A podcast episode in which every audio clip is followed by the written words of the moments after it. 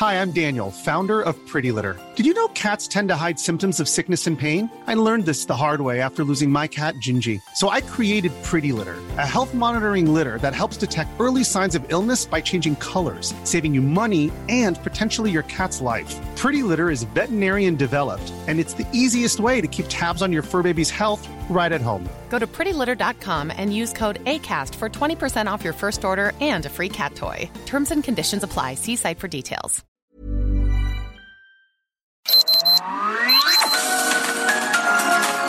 Heraldo Media Group presenta Sergio Sarmiento y Lupita Juárez. Información veraz y oportuna con un toque personal y humano. Por El Heraldo Radio, donde la H suena y ahora también se escucha.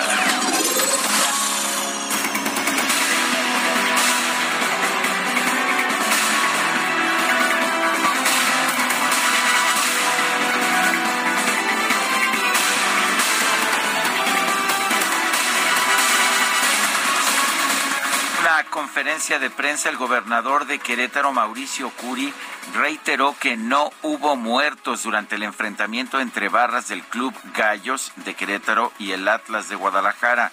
Indicó que los agresores no quedarán impunes. Dijo que 600 elementos de seguridad se vieron rebasados por miembros de los grupos de animación de ambos equipos, lo cual dejó un saldo de 26 personas hospitalizadas, 24 hombres y dos mujeres, de los cuales tres se encuentran graves. Uno tuvo que ser intubado durante la madrugada del domingo. Vale la pena señalar que habla de 600 elementos de seguridad. Curiosamente, en los videos, en pues todos los videos que tuve oportunidad de ver este fin de semana, no se veían esos elementos de seguridad por ningún lado, ninguno intervenía para tratar de defender a aquellos que eran objeto de golpizas en el suelo. El gobernador lanzó una advertencia, me dirijo a ustedes, los criminales, no importa dónde estén, donde hayan nacido o dónde se escondan, voy a dar con ustedes. Sin embargo, pues hasta el momento en que estamos hablando no hay ningún detenido. Después de las revisiones internas fueron suspendidos cuatro elementos encargados del operativo del encuentro de la fecha 9. Miembros del gabinete reconocieron que la fuerza pública fue insuficiente y dieron a conocer que se investigará a la firma privada que brinda la seguridad en el estado La Corregidora. No se otorgó el nombre, sin embargo, aunque más tarde se, eh, se dio a conocer que se trata de la empresa Elite K9. La Fiscalía de Querétaro abrió una carpeta de investigación por homicidio en grado de tentativa violencia en espectáculos deportivos, posible apología del delito y delitos cometidos por servidores públicos. En una conferencia de prensa, junto con Gabriel Solares, dirigente de los Gallos, Miquel Arriola, presidente de la Liga MX, comunicó las primeras sanciones por este por esta gresca. Las barras visitantes a partir de ahora no pueden ir a los estadios, informó a pesar de que pues curiosamente la barra que inició las golpizas hasta donde pudimos ver fue la barra de la barra local, la barra de Gallos Blancos, pero ya sabe, siempre buscan a pues castigar a quien sea, aunque no sea el responsable. También el uh, presidente de la Liga MX, Miquel Arriola, decretó la suspensión de actividades futbolísticas en Querétaro. No habrá actividad en el inmueble, en la corregidora. Incluso al abordar una posible descalificación del club, dijo que todos los escenarios están sobre la mesa. Son las 7 de la mañana con 3 minutos, 7 con 3. Hoy es lunes 7 de marzo de 2022. Yo soy Sergio Sarmiento y quiero darle a usted la más cordial bienvenida a El Heraldo Radio. Lo invito a quedarse con nosotros, aquí estará bien informado también podrá pasar un rato agradable ya que hacemos siempre un esfuerzo por darle a usted el lado amable de la noticia. Guadalupe Juárez, buenos días, ¿qué nos tienes? ¿Cómo estás, eh, Sergio Sarmiento? Buenos días, qué gusto saludarte esta mañana, iniciando la semana. Buenos días para nuestros amigos del auditorio que ya están con nosotros sumándose a las transmisiones del Heraldo con Sergio y Lupita. Les tengo información que tiene que ver con lo que ha ocurrido ahí en esta crisis entre Ucrania y Rusia. Las Fuerzas Armadas de Rusia han anunciado este lunes un alto al fuego temporal a partir de las 10 horas local y la apertura de corredores humanitarios en Ucrania, en ciudades de Kiev, de Mariupol, de Kharkov y de Sumi. Hay que recordar que esto se había prometido, esta apertura de corredores humanitarios, sin embargo, no sucedió. El asunto estuvo muy tenso, la situación muy complicada. Sin embargo, ahora se habla que efectivamente sí se va a dar esta apertura. El organismo señaló que la medida se ha tomado teniendo en cuenta la catastrófica situación humanitaria y su fuerte agravamiento en las ciudades mencionadas y también a petición personal del presidente francés Emmanuel Macron ante el presidente de Rusia, Vladimir Putin. La parte rusa notificó sobre la apertura de corredores humanitarios en Ucrania a la ONU, la Organización para la Seguridad y la Cooperación en Europa y el Comité Internacional de la Cruz Roja, junto a otras organizaciones internacionales a través de todos los recursos de información disponibles, incluidos los medios de comunicación. Se precisó que el proceso de la evacuación de los civiles se va a llevar a cabo bajo control, incluso con la ayuda de drones, y por lo tanto se advierte que todos los intentos de parte de Ucrania, una vez más, eh, dice el comunicado de engañar a Rusia y a todo el mundo civilizado al interrumpir la operación humanitaria supuestamente por culpa de la Federación Rusa, esta vez son inútiles y sin sentido para que se dé usted una idea de la tensión, cómo está por allá en esta zona concluye este informe, exigimos a la parte ucraniana que cumpla estrictamente todas las condiciones para la creación de corredores humanitarios en las direcciones enumeradas y que garantice una retirada organizada de civiles y ciudadanos extranjeros. Le tendremos, por supuesto, la información. Estamos muy atentos a la que ocurre en esta zona y le daremos a usted todos los detalles. Y como consecuencia de la guerra, de la invasión rusa de Ucrania, los precios del petróleo se han disparado, particularmente a partir de, este fin de semana en que el presidente de los Estados Unidos, eh, Joe Biden, sugirió que se podrían tomar sanciones a la producción de petróleo de Rusia.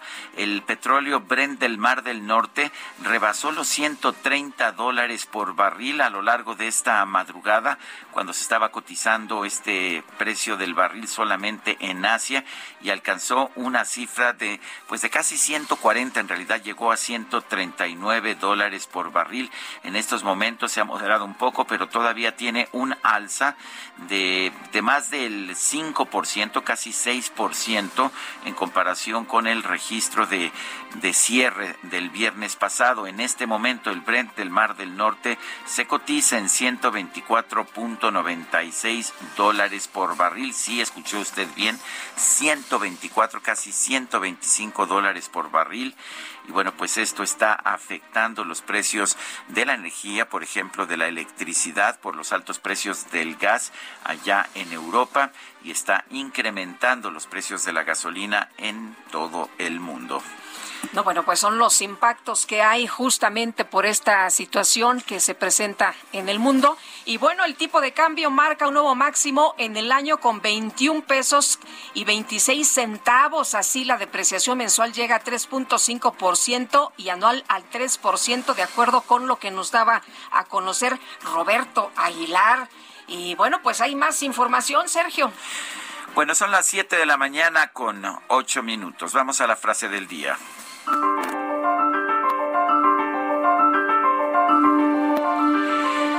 La verdad es la primera víctima de la guerra. La frase se la atribuyen a muchas personas, en realidad es anónimo. La verdad es la primera víctima de la guerra.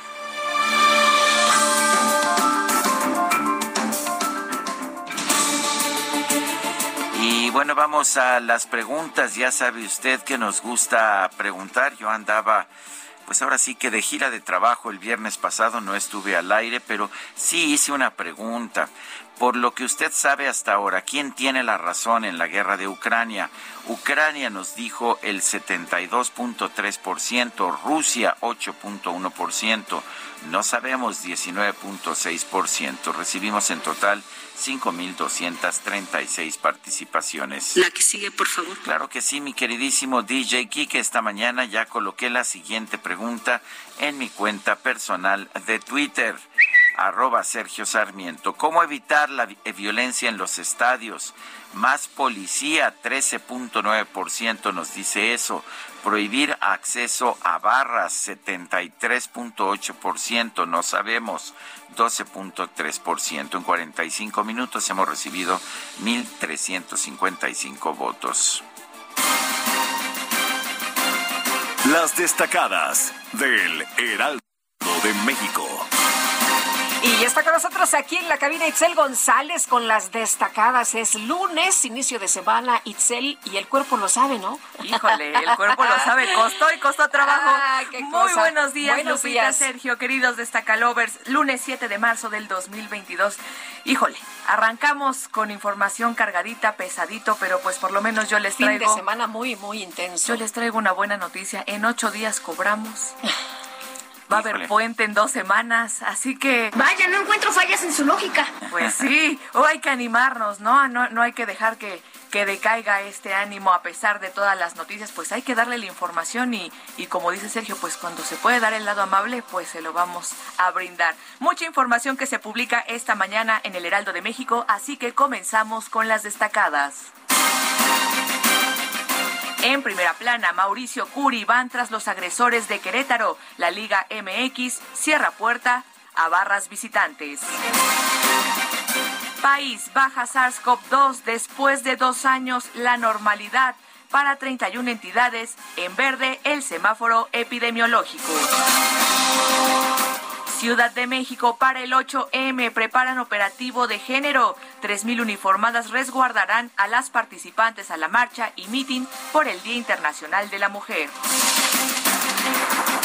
Estados, pueblos originarios mueren por virus 4.000 indígenas. Concentran Yucatán, Oaxaca y Puebla, cifra más alta de decesos por COVID-19.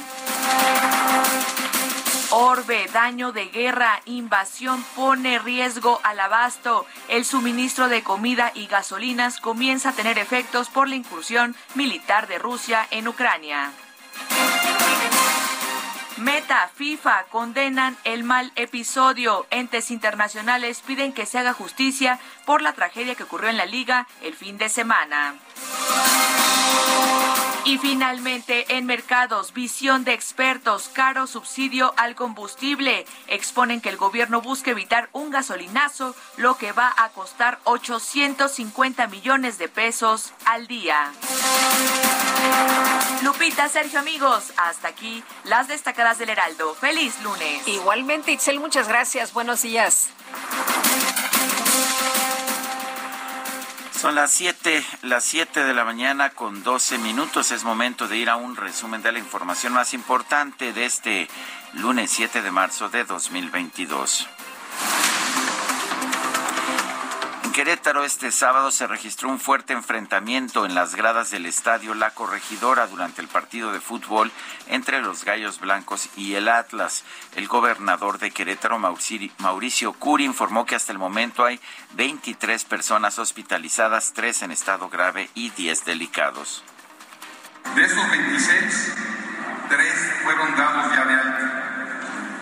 De los 23 aún hospitalizados, tres se encuentran graves, diez delicados y los diez restantes sin gravedad. Bueno, pues ahí está la información. No hay personas que perdieran la vida. Esa es la información que reiteró y que confirmó el gobernador de la entidad. Y la Fiscalía General de Querétaro informó que los empresarios y funcionarios involucrados en la organización del partido entre Gallos y Atlas van a ser citados a declarar. Por su parte, el gobernador de Jalisco, Enrique Alfaro, lamentó los hechos violentos registrados en el estadio La Corregidora. Aseguró que se mantendrá atento a la investigación del caso. Voy a mantener siempre informado a la gente, esa es mi obligación. Eh, no eh, podemos dejar espacio a que los rumores, a que este, todo lo que hay de información eh, genere todavía más miedo, más preocupación. Queremos eh, estar eh, permanentemente en comunicación y yo les informaré conforme me vayan llegando más datos por parte de las autoridades de Querétaro y por supuesto estaremos preparando ya con nuestros equipos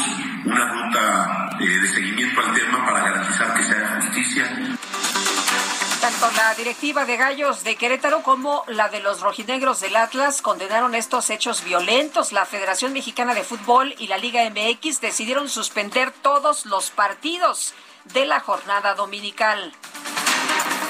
El subsecretario de Seguridad Pública del Gobierno Federal, Ricardo Mejía, informó que se va a investigar si hubo infiltrados del crimen organizado en la riña durante el partido entre Querétaro y Atlas. Se hablaba de un líder guachicolero y también de gente del cártel Jalisco. La Secretaría de Seguridad Pública de Tamaulipas reportó el desmantelamiento de una red de videovigilancia del crimen organizado instalada Imagínense, nada más tenían su C5 en las calles de la ciudad de Reynosa. Sí, los criminales tenían su centro de videovigilancia.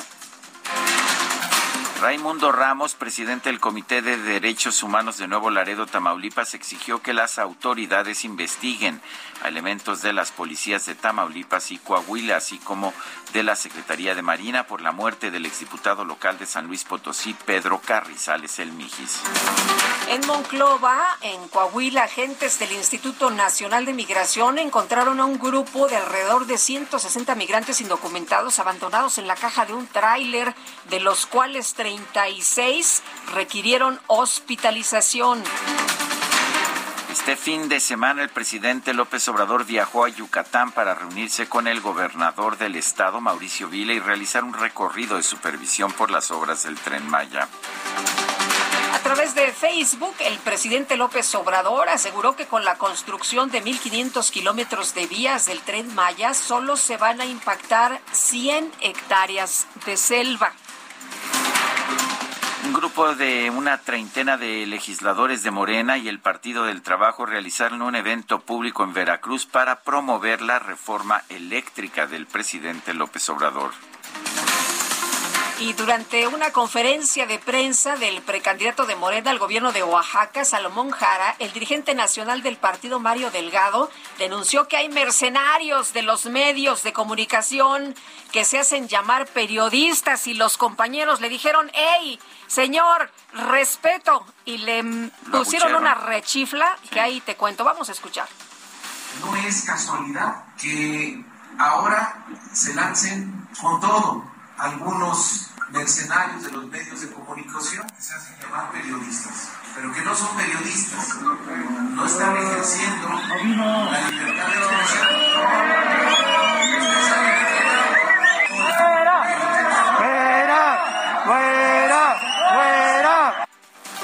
Dijo, no, bueno, ustedes los que están aquí no, ¿eh? No, no, no. no, los que son están aquí no. Son, los que es- no están. Dijo claramente, no, bueno, yo, yo decía Loret. Sí, es ahora el villano favorito del gobierno. Funcionarios federales, gobernadores, candidatos y alcaldes morenistas participaron en un evento denominado Encuentro Municipalista.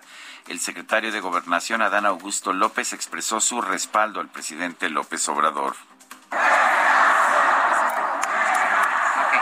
que en estos momentos de definición, que no le quede a nadie ni la menor duda, tenemos presidente de sobra, tenemos al mejor presidente y tenemos y tenemos a este movimiento que a lo largo de los años ha venido acompañándolo. Si Andrés Manuel hoy es presidente de la República, se debe al trabajo, a la entrega, a la dedicación, al compromiso, a la lealtad de todos y cada uno de ustedes.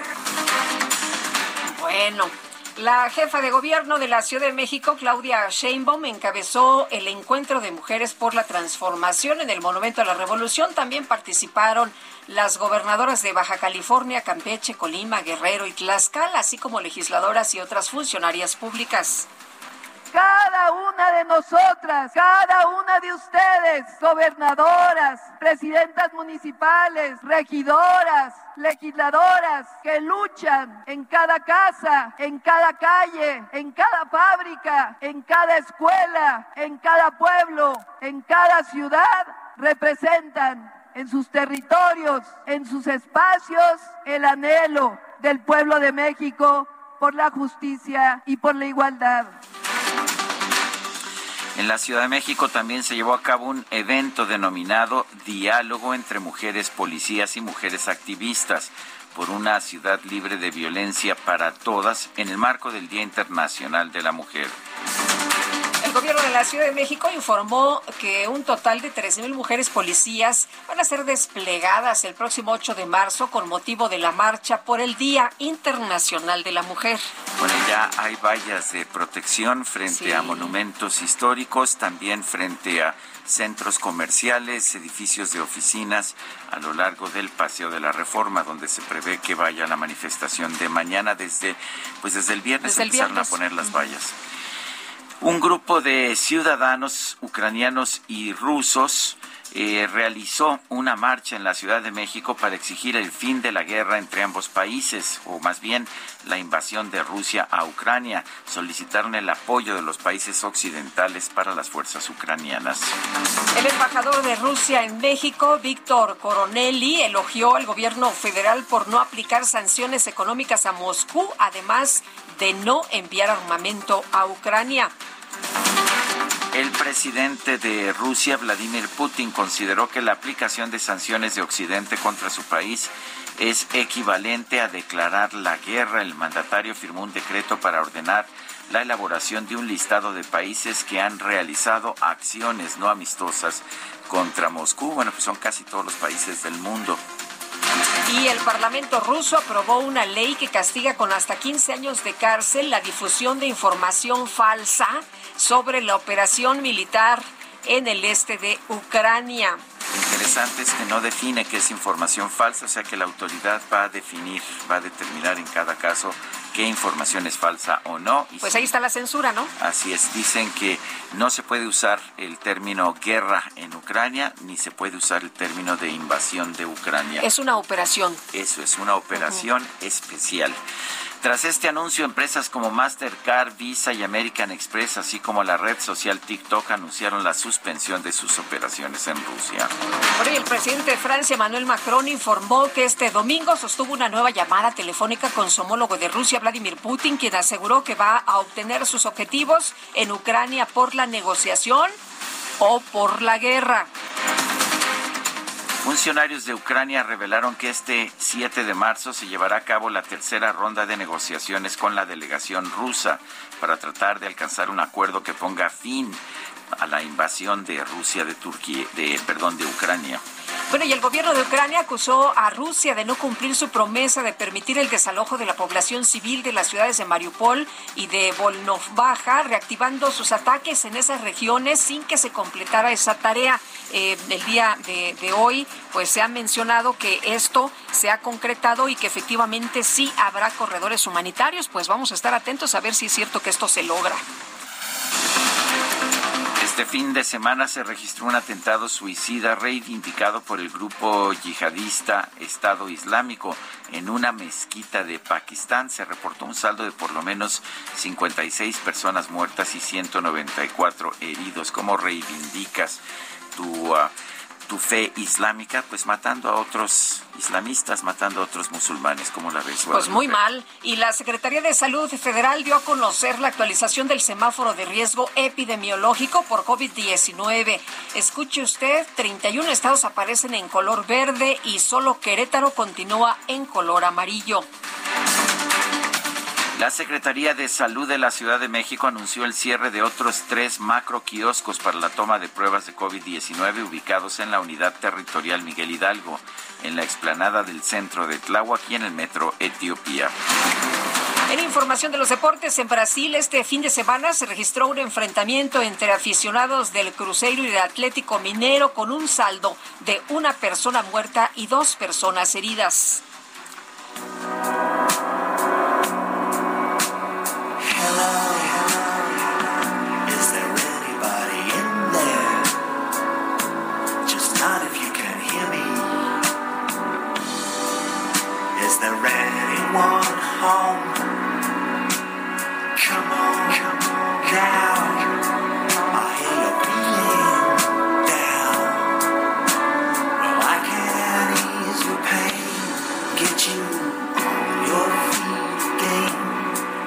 Cumplió 76 años David Gilmour, el ah, guitarrista y vocalista, así como uno de los compositores de la banda de rock Pink Floyd. Se unió a esta banda poco antes del abandono de Sid Barrett en 1968 ha sido pues uno de los músicos más respetados en el ambiente del rock and roll durante mucho tiempo.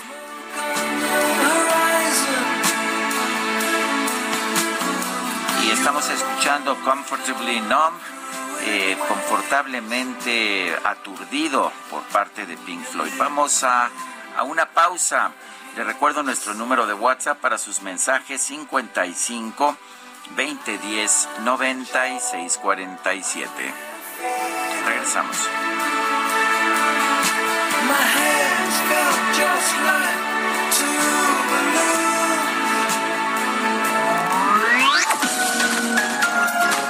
Sergio Sarmiento y Lupita Juárez quieren conocer tu opinión, tus comentarios o simplemente envía un saludo para ser más cálida esta mañana. Envía tus mensajes al WhatsApp 5520 109647.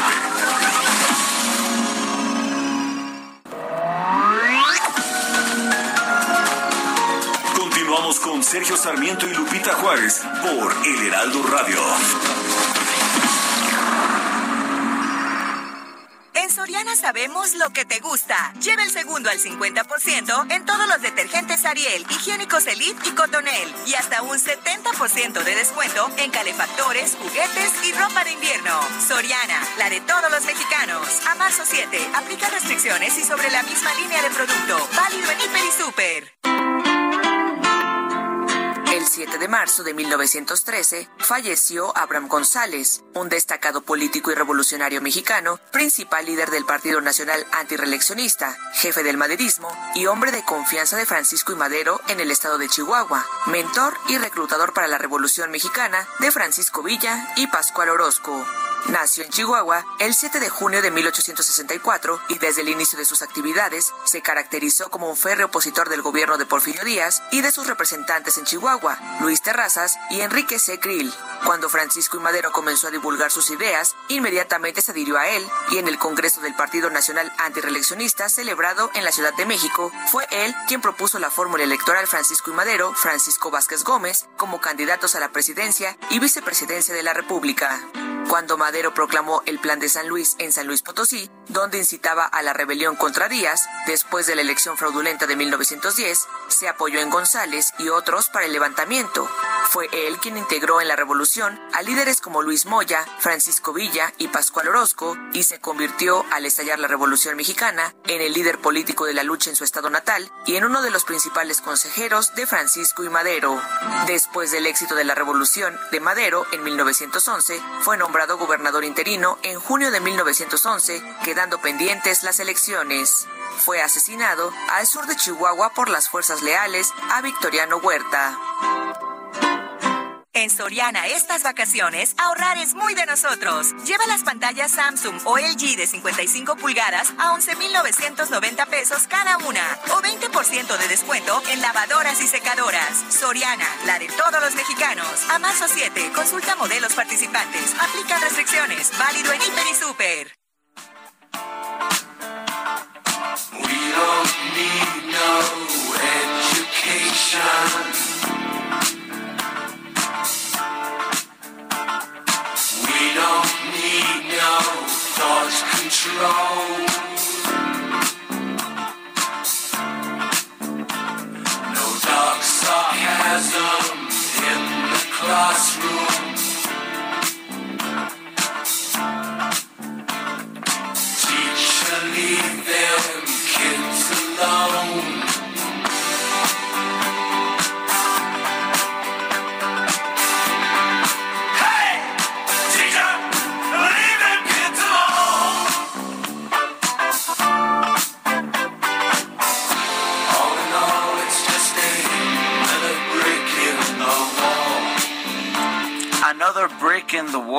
otro ladrillo en el muro, es lo que nos canta el grupo Pink Floyd. Parte de este grupo, David Gilmour, quien ayer cumplió 76 años. todo un clásico. ¿Ves el entusiasmo del DJ Kike? Es rockero, es rockero. Se le nota. Cuando sugerimos que si Lola Beltrán y todo, yo le veía este así como una gran decepción en la mirada DJ Kike. Pero la, podremos escuchar más adelante, ¿no? Se me hace que sí, pero el día de hoy. Ándale, no, bueno, ya nos tiraron línea por aquí. El DJ Kike.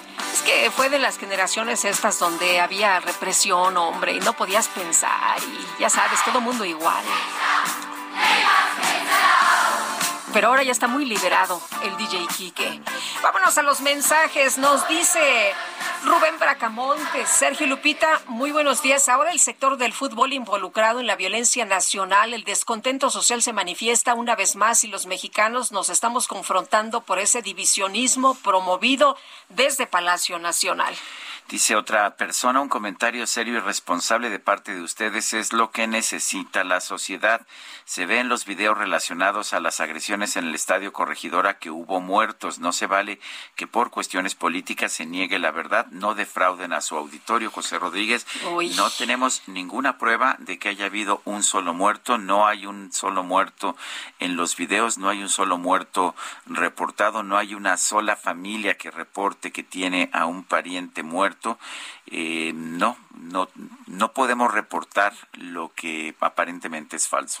Pues imagínate nada más que contribuyas a la información falsa o que contribuyas a generar. Nuestra responsabilidad es, sea popular o no, dar a conocer. sé que el fin de semana señalaste que no había muertos, eh, Lupita, que hubo gente que se molestó en redes sociales.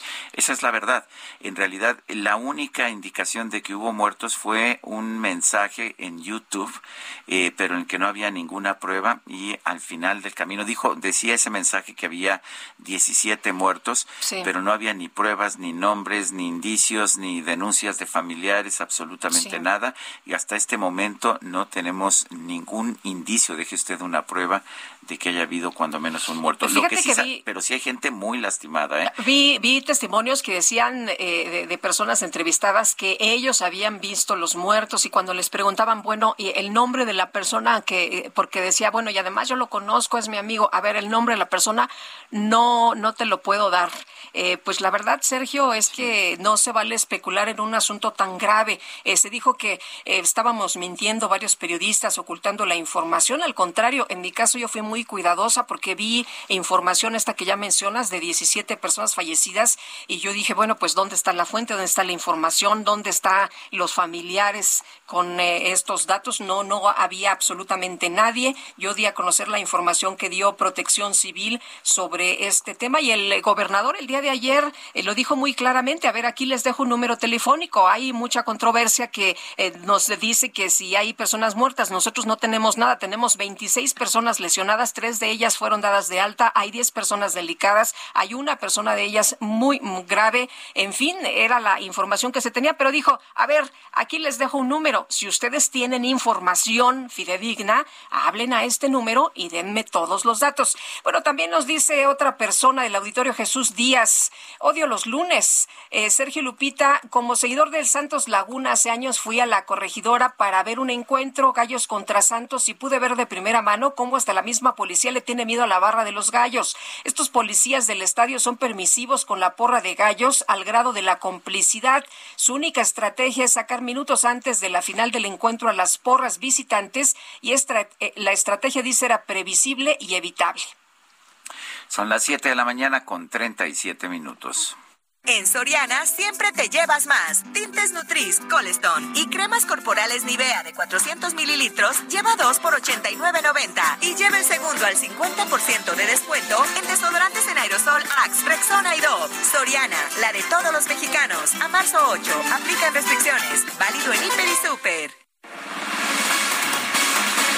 Y sobre el enfrentamiento que se registró este fin de semana y en el Estadio Corregidora de Querétaro, vamos a platicar con Emilio Pineres, que nos tiene más detalles de todo lo que sucedió, de cómo empezó esta situación, qué fue lo que ocurrió. Eh, se estaba desarrollando bien el partido. De hecho, se habían posteado fotografías de los aficionados, Emilio, que decían que pues todo estaba bien y que estaban muy contentos de, estar ahí, las familias completas, en fin, había selfies, todo era pues eh, hasta a antes del minuto 60, tranquilidad y felicidad. Cuéntanos qué fue lo que ocurrió, qué desató toda esta situación. Buenos días, Lupita, Sergio.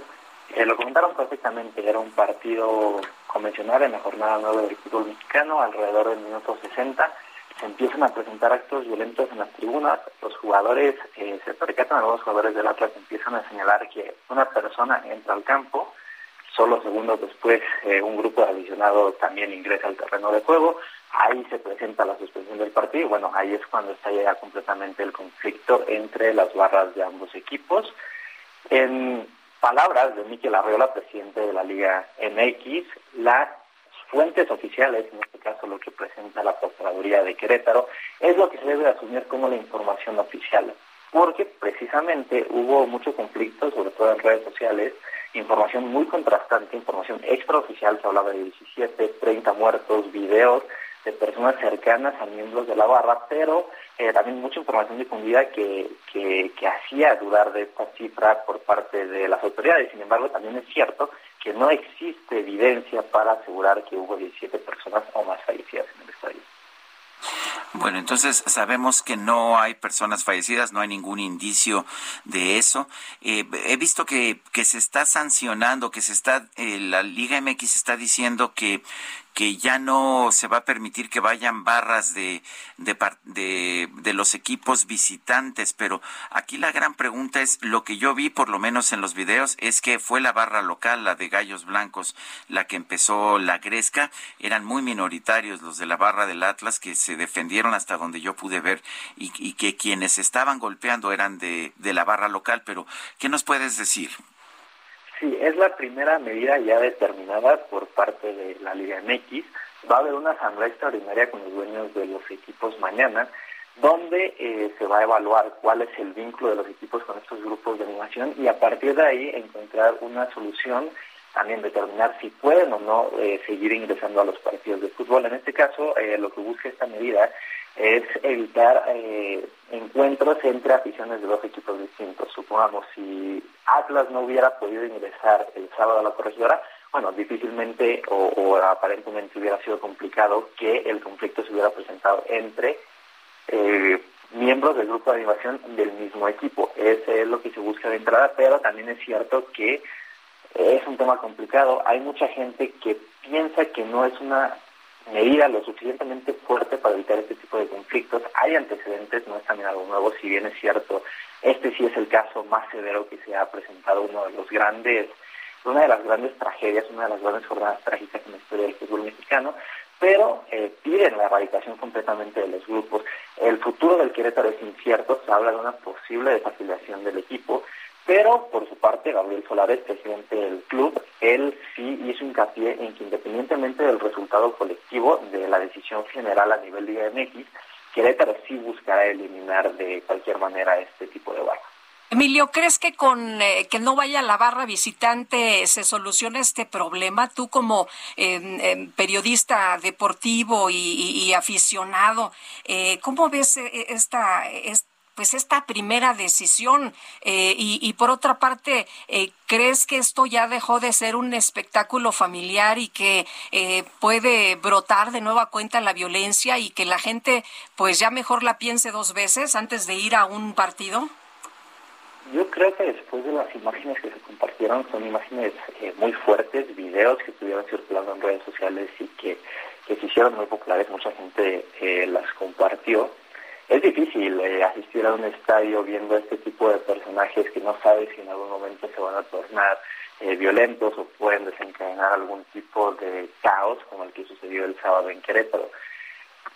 Me gustaría pensar que sí, que la erradicación de las barras visitantes puede solucionar el problema, pero creo que a través de los años se ha, se ha visto muchas veces que este tipo de grupos de animación sí pueden llegar a ser un problema muy grande y si lo que pasó en estos días no es suficiente para hacer conciencia, eh, bueno, creo que va a ser complicado que algún otro, eh, y espero que no suceda nunca más algún otro conflicto de esta naturaleza, entonces en ese sentido creo que se deberían de erradicar totalmente, y es también lo que mucha gente pide, cortar desde la raíz este problema para, bueno, evitar cualquier conflicto de este tipo y también para la gente. Eh, había imágenes de familias corriendo, eh, familias que iban a Qué dramático, ¿no? Estas fotos ahí de, del señor, eh, una familia que vimos, ¿no? Con sus dos hijitos que iban corriendo ahí en medio del, de la cancha.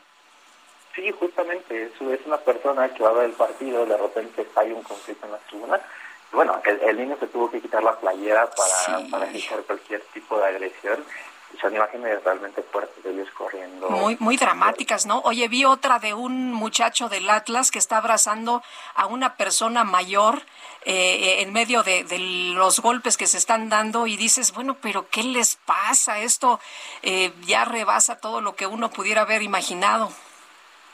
Sí, es muy difícil. También hubo historias dentro de todo lo negativo, bueno, que, que eh, positiva es una persona eh, y, ese, ese mensaje también se realizó una aficionada del Atlas que agradeció a un niño que le regaló su playera del Querétaro para eh, evitar ser agredida. Entonces, bueno, sí, evidentemente quizá la mayoría de las personas lo único que quieran es disfrutar del espectáculo del deporte, pero lamentablemente por un número más reducido, el espectáculo, bueno, termina en, en una tragedia absoluta y es precisamente ese el problema, que con qué tranquilidad puede la gente de un estadio después de lo que ocurrió en la corregidora. Emilio, muchas gracias por platicar con nosotros esta mañana. Buenos días. Muchas gracias. Hasta luego. Esta aficionada a la que se refiere Emilio es eh, Bichillal 12, así se identifica y escribe, gracias al niño de Querétaro que me dio su camisa para poder salir del estadio con bien. No sabes cómo me emocionó esta, es, este gesto del, del chavito. Dice, espero de todo corazón, Dios te bendiga mucho y, y, le dice que la camisa está autografiada y que si llega a ver este tuit con gusto, dice, con gusto te la regreso. Imagínate, ¿cómo se, cómo se llama esta mujer? Eh, es la usuaria, eh, no, no pone su nombre, pero es Bichillal 12.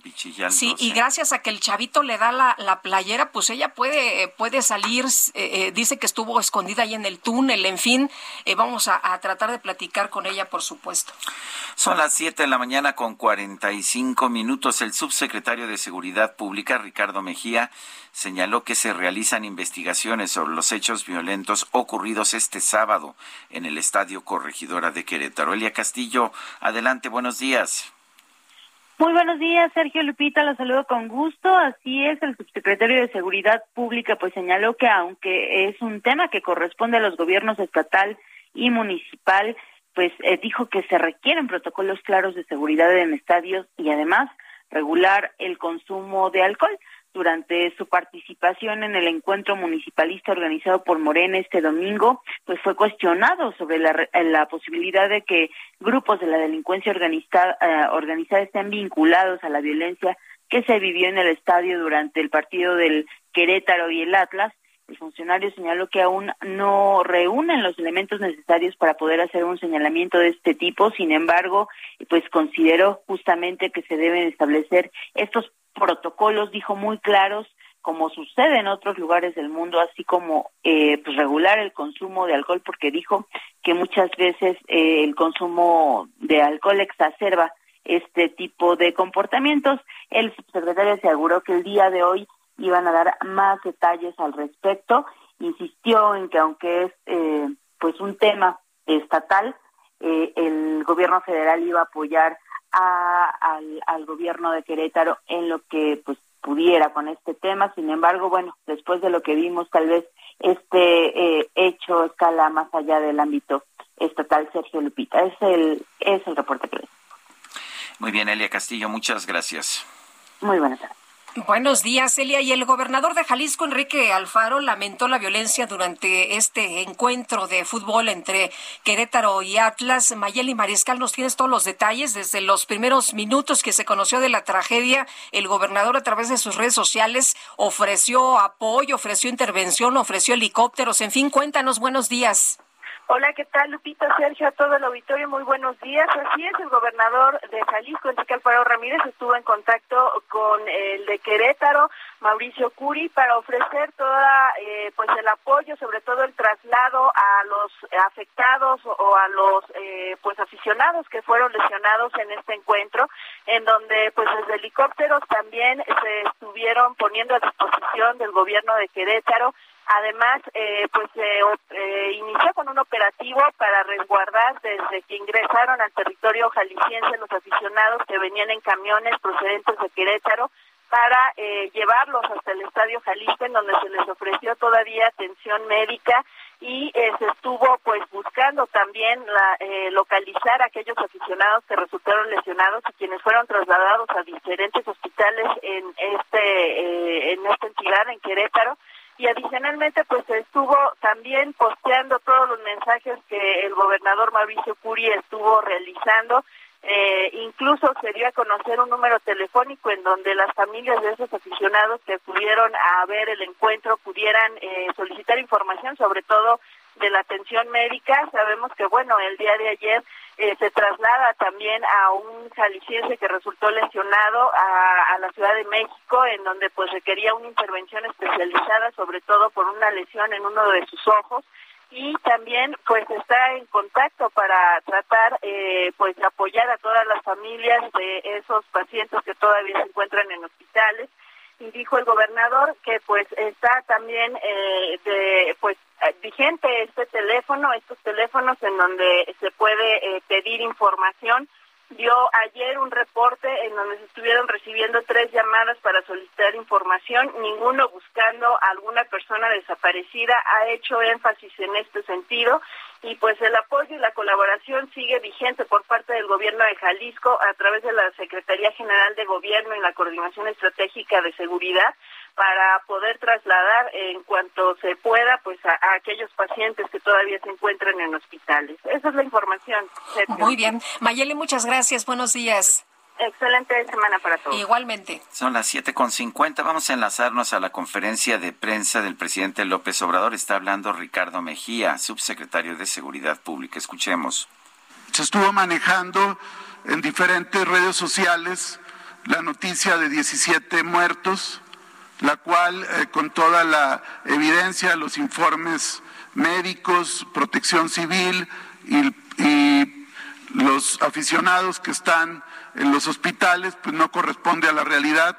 No hay ningún, ninguna persona eh, muerta, afortunadamente. Hay tres, según el informe del gobernador, tres heridos graves.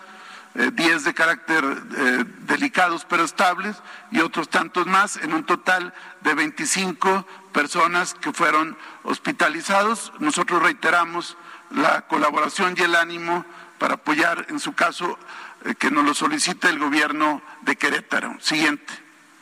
En el caso de eh, Pedro César Carrizales, conocido como Mijis, comentar que nos comunicamos con la con la viuda, con la familia, y ya autorizaron, como lo dijo el presidente el pasado viernes, que pudiéramos comentar. Sin embargo, nos pidieron no reproducir eh, imágenes sensibles que pudieran eh, afectar también su, su duelo y su, su sensibilidad. Siguiente.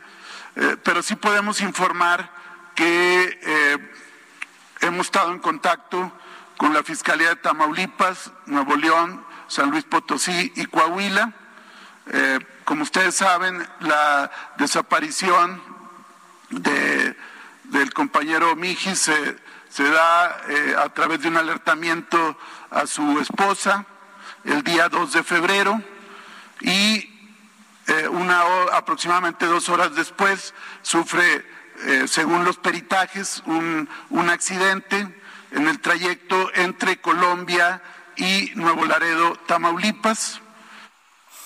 Bueno, pues es Ricardo Mejía, subsecretario de Seguridad Pública, ratifica que, que no hay muertos conocidos por lo sucedido en el estadio La Corregidora. Bueno, y tenemos más información eh, sobre este tema. La FIFA ha lanzado este domingo su postura sobre los lamentables actos de violencia que se presentaron en el Querétaro contra el Atlas. Sí, efectivamente, el día de ayer, el organismo rector del fútbol eh, publicó que la FIFA está consternada por este incidente trágico ocurrido en el Estadio La Corregidora de la ciudad de Querétaro durante el partido entre Querétaro y el Atlas. Los actos de violencia en el Estadio Corregidora son inaceptables e intolerables. En el texto, la FIFA eh, pide a las autoridades correspondientes hacer justicia lo más pronto posible. Bueno, son las 7 de la mañana con 53 minutos. Por, eh, por su parte, eh, se señala que van a ser citados los responsables de seguridad del estadio de Querétaro. Esto lo hará la Fiscalía de Querétaro, quien ha señalado que ha señalado que van a ser declarados, van a ser citados a declarar los empresarios y los funcionarios encargados de la seguridad del estadio de Querétaro. La dependencia, la Fiscalía, eh, señaló en un comunicado que las personas que comparecerán tenían a su cargo la responsabilidad de los operativos institucionales para salvaguardar la integridad de los ciudadanos en este evento deportivo. El gobernador Mauricio Curi reconoció que la reacción de los cuerpos encargados de la seguridad en el estadio La corregidora fue tardía y resultó insuficiente. Es evidente que el estado de fuerza pública fue insuficiente y no actuó con la prontitud que se ameritaba. Estamos haciendo la investigación correspondiente, es lo que dijo el gobernador de Querétaro, Mauricio Curi, en una conferencia de prensa. Son las 7 de la mañana con 54 minutos. Les recuerdo, nuestro número de WhatsApp es el 55 2010 96 47. En Twitter, nuestra cuenta es arroba Sergio y Lupita. Les recomiendo también seguir la cuenta del Heraldo Media Group, arroba Heraldo de México. Regresamos en un momento más.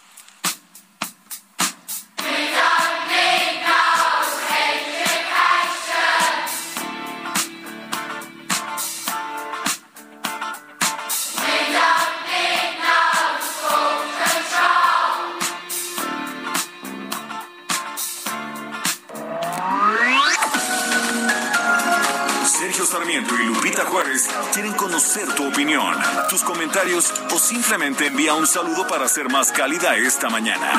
Envía tus mensajes al WhatsApp 5520 109647.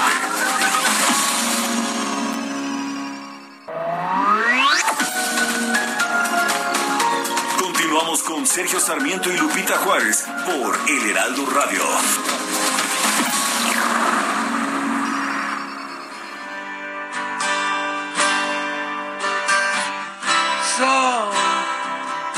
So you think you could tell heaven from hell, blue skies from pain? Can you tell a green field from a cold steel rail? A smile from a veil.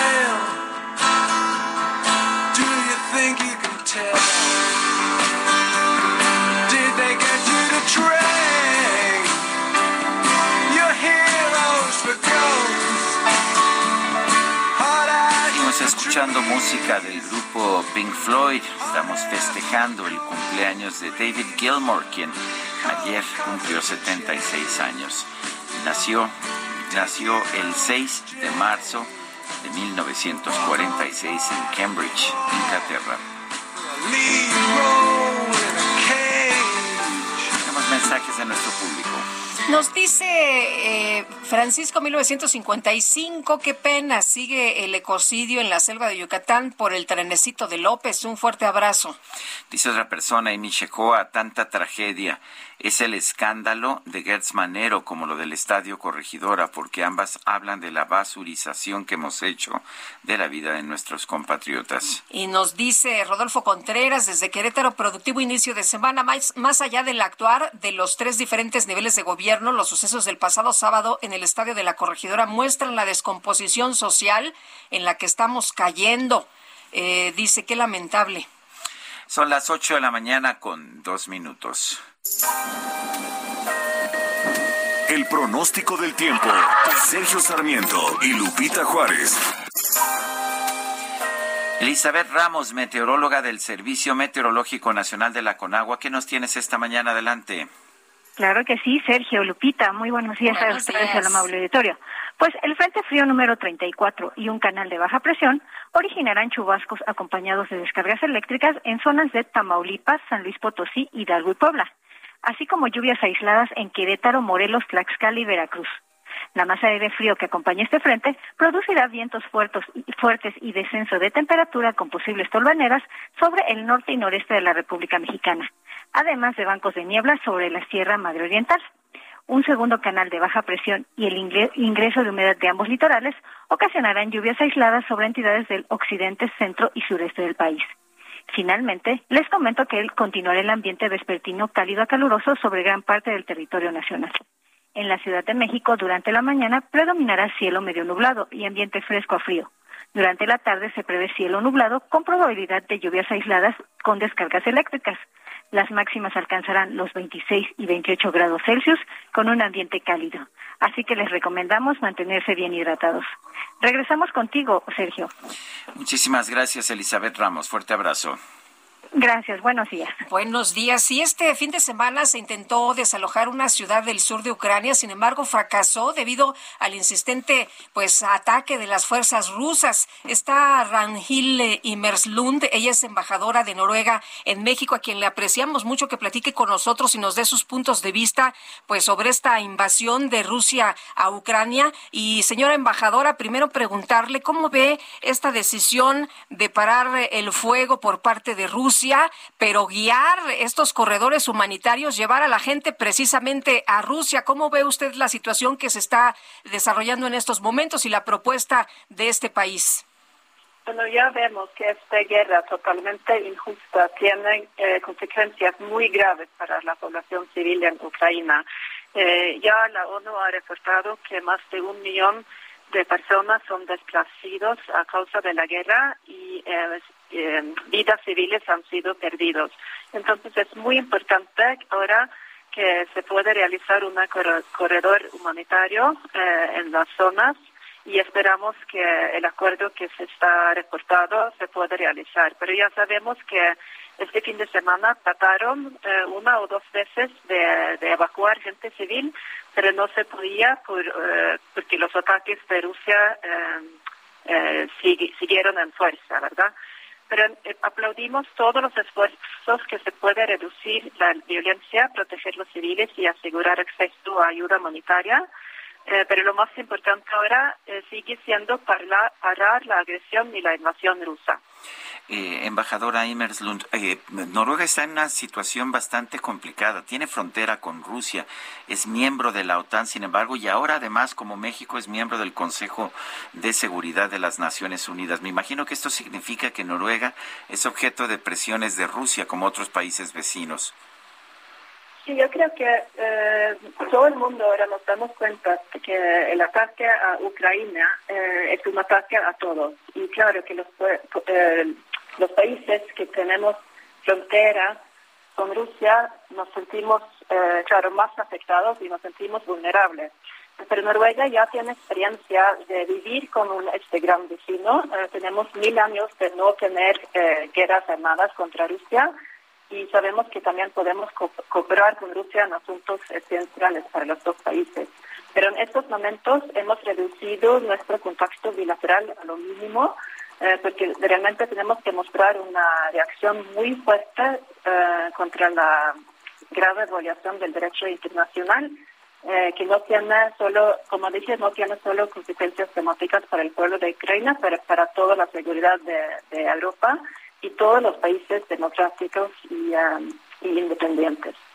Eh, embajadora, eh, se ha publicado una lista de países que de acuerdo a Rusia han tomado acciones no amistosas en contra suya. Entre ellos está Australia, Canadá, está Japón, está Nueva Zelanda, pero también está eh, Noruega. ¿Qué significa esto? ¿Qué, qué, qué pues cree usted que pueda ocurrir estar en esta lista negra que se ha publicado por parte de Rusia? ¿Qué más pudiera pues ocurrir en las próximas horas?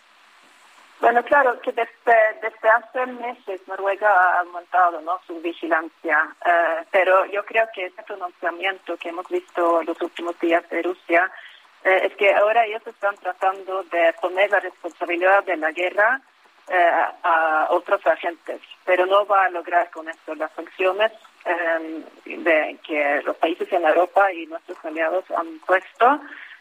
demuestra ¿no? que el mundo está unido y también eh, el voto en la Asamblea General eh, con la gran mayoría contra la agresión de Rusia muestra que es Rusia ahora que tiene la responsabilidad de esta guerra y no se puede poner la responsabilidad a la guerra a otros agentes que está tratando de eh, hacer Rusia ahora. Eh, embajadora, el gobierno de Rusia dice que es inaceptable para su seguridad el tener a países vecinos que sean miembros de la OTAN eh, y, dice que cuando ha decidido invadir Ucrania lo ha hecho porque pues esto es absolutamente necesario para su seguridad porque no quiere tener a un a otro miembro de la OTAN en sus fronteras. ¿Usted piensa que que hay algo atendible en estas posiciones o son simple y sencillamente excusas? Eh, bueno, para mí son simplemente excusas. Los vecinos de Rusia son vecinos pacíficos. El actor agresivo en esta situación es claramente Rusia. Bueno, pues yo quiero agradecerle, embajadora, embajadora Rangil Imerslund, embajadora de Noruega en México, por haber conversado con nosotros esta mañana.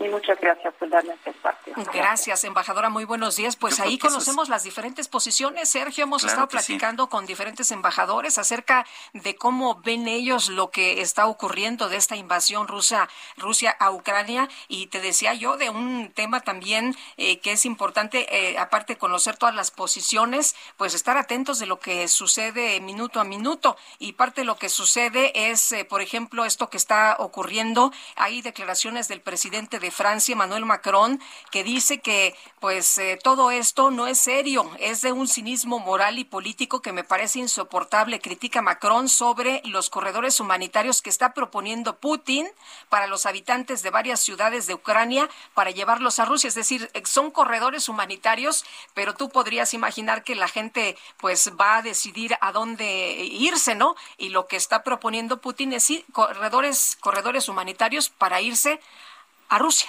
Y quería yo recalcar eh, una de las cosas que dijo la embajadora de Noruega. Dice, a ver, los vecinos de Rusia hemos sido pacíficos. Ha sido Rusia la que ha tenido un comportamiento agresivo. Eh, el hecho de que un país sea miembro de la OTAN no significa que vaya a invadir a Rusia. Rusia ha sido el país que ha pues ha sido el país a lo largo de la historia que ha invadido a sus vecinos. La Secretaría de Educación del Estado de México confirmó que hoy estudiantes de educación básica regresan a clases presenciales en la entidad. Gerardo García, cuéntanos. Hola, ¿qué tal? Muy buenos días. Eh, efectivamente, la Secretaría de Educación mexiquense confirmó que el nivel básico está próximo a regresar de manera total a clases presenciales y es que hay que recordar que a partir de este lunes la entidad volverá a semáforo verde de la alerta epidemiológica de la COVID-19. El secretario de Educación, Gerardo Monroy Serrano, apuntó que ya están preparando este plan de retorno total y nivel básico y resaltó la importancia de que se tenga como antes de la pandemia. Hasta febrero, las autoridades educativas de la entidad mexiquense contabilizaron más de seis mil contagios en el sector escolar y un total de 45 hospitalizaciones, como el cierre de 120 escuelas ante casos positivos. Al respecto, Monroy Serrano destacó que al inicio de marzo ya no se tiene ningún estudiante maestro o administrativo ingresado a algún nosocomio. Hay que recordar que la entidad tiene 4.5 millones de estudiantes de matrícula, de ellos más de 3 millones son del nivel básico. El reporte. Muy bien, Gerardo, eh, Gerardo García, gracias por tomar nuestra llamada, gracias por este reporte. Bueno, excelente inicio de semana. Igual para ti, Gerardo, y continúa la disminución de contagios de COVID-19 en la Ciudad de México. Y bueno, pues eh, vamos con, con Jorge Almaquio, que nos tiene información. Jorge, ¿cómo te va? Buenos días. Gracias, Sergio Lupita, amigos. Así es, continúa la disminución de contagios de COVID-19 en la Ciudad de México y con ellos el cierre de puntos de aplicación de pruebas anti-COVID. La Secretaría de Salud informó que a partir del 5 de marzo pasado, tres macroquioscos más dejaron de ofrecer pruebas rápidas en la capital del país. Se trata de los que se encontraban en la unidad territorial Miguel Hidalgo y el que se instaló a un costado de la explanada del centro de Tláhuac, ambos en la alcaldía Tláhuac, así como el de la salida de la estación Etiopía del sistema de transporte transporte colectivo Metro en la alcaldía Benito Juárez. La población que requiera un test de detección gratuita, señala la dependencia capitalina, podrá acudir a cualquiera de los 117 centros de salud en donde continúa su aplicación, así como en los seis macroquioscos que continúan en operación. Uno de ellos se encuentra en el gimnasio Francisco P. Miranda, Colonia Lomas de Plateros, en la explanada de la alcaldía Álvaro Obregón, así como en las explanadas de Venustiano Carranza, Iztacalco, Gustavo Amadero y Xochimilco, y en el Parque de las Artes Gráficas en Cuauhtémoc con servicio de 9 a 14 horas de sábado a domingo. Sergio Lupita, amigos, el reporte que les tengo. Gracias, gracias Jorge, buen día. Integrantes de la Unión de Alcaldías de la Ciudad de México realizaron la primera jornada de mejoramiento urbano en Coyoacán. Cintia Stettin, adelante. Buenos días, Sergio. Buenos días, Lupita, y buenos días al auditorio. Pues cinco de los nueve integrantes de la Unión de Alcaldías realizaron la primera jornada de mejoramiento urbano en la colonia Pedregal de Santo Domingo, alcaldía Coyoacán. Esta propuesta fue del vocero actual de la UNA y alcalde de Coajimalpa, Adrián Rubalcaba, quien informó que este ejercicio se replicará en las, otro, en las otras ocho alcaldías que conforman el grupo.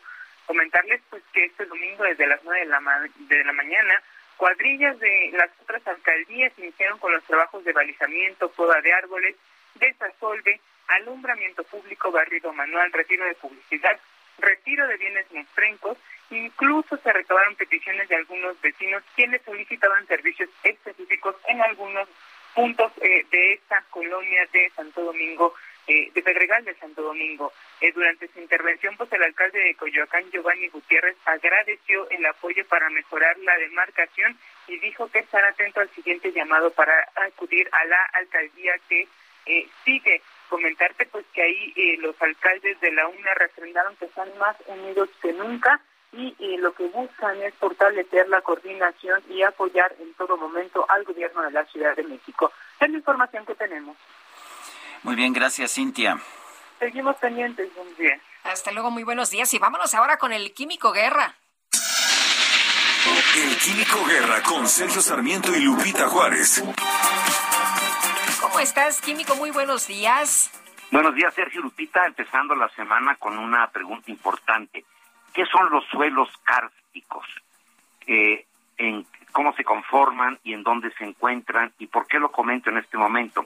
Fíjense que los suelos kársticos son suelos muy porosos, normalmente están en el litoral del Golfo, pero sobre todo presentes en la península de Yucatán, y son eh, suelos en donde crece la selva tropical eh, perennifolia, la siempre verde, la selva mediana como la que tiene Yucatán, la selva alta como la que tienen los estados eh, del Golfo y en eh, Oaxaca, y los suelos cárticos son extraordinariamente porosos, y sobre todo que se van disolviendo con la intemperización de la lluvia. ¿Por qué comento esto? Porque no son suelos muy firmes, son suelos que tienen oquedades por donde se filtra el agua y dan origen a cuevas subterráneas y precisamente en Yucatán tenemos uno de los sistemas de cuevas subterráneas donde fluyen ríos subterráneos más amplias, digamos, más extendidas de todo el planeta. Es conocido esta situación de los suelos cársticos porque presentan dificultades estáticas para la construcción, sobre todo eh, de infraestructura de comunicaciones. El tren Maya está tocando suelos cársticos y lo que nos preocupa mucho a gente que estamos involucrados en la cuestión, por ejemplo, de las evaluaciones de impacto ambiental de proyectos importantes de desarrollo, es que no están hechos los estudios o no conocemos, no se han dado a conocer los estudios de mecánica de suelos para la construcción precisamente de eh, rutas del tren Maya cerca de Cancún, del litoral precisamente eh, del Caribe eh, mexicano. Esto puede resultar en eh, problemas muy importantes para la estabilidad, para lo que sería la seguridad del tránsito del tren por las cuevas, por todo lo que significa eh, la parte inferior de los suelos cársticos que, como digo, requieren de conocimiento sobre todo de la inestabilidad del suelo para poderlo suplir con un pilotaje suficientemente firme y robusto que permita que grandes pesos circulen por áreas estrechas, como son las vías de un tren. Le estoy mandando un video, Sergio Lupita, en donde se ve precisamente esa característica del suelo, que quitando la selva, eh, se ve que el suelo que queda abajo, que es bastante pedregoso y calizo, pues tiene horadaciones, tiene muchas eh, eh, perforaciones que luego comunican con las cuevas subterráneas. Al no conocer la evaluación del impacto ambiental de este tramo del tren, precisamente entre Cancún y, y Calakmul, y la pues eh, mecánica de suelos que se haya hecho al respecto, pues surgen dudas acerca de la estabilidad que pueda tener esta gran obra de infraestructura que es el tren Maya. Lo comentaba porque esta situación de los suelos kársticos es, es importante tomarla en cuenta, sobre todo porque pues puede eh, significar que luego las vías se empiecen a desnivelar y tener accidentes importantes en esta en este tramo, Sergio Lupita. Muy bien. Químico, pues nos dicen que no nos preocupemos, que todo está bien, que no va a haber afectaciones y que pues todo está trazado de manera muy, muy óptima. Claro, pero sí sería conveniente que se dieran a conocer los estudios por parte, para que se analice por parte de expertos en suelos esta estabilidad y bueno, pues darnos tranquilidad de que sí se están haciendo las cosas bien. Muchas gracias, Químico. Muy buenos días. Buen inicio de semana. Hasta luego. Son las 8 de la mañana con 18 minutos. Vamos con la silla rota. Sergio Sarmiento y Lupita Juárez. Jorge Ramos, ¿qué nos tienes esta mañana en los especiales de la silla rota? Sergio, ¿qué tal? Muy buenos días, Lupita, auditorio.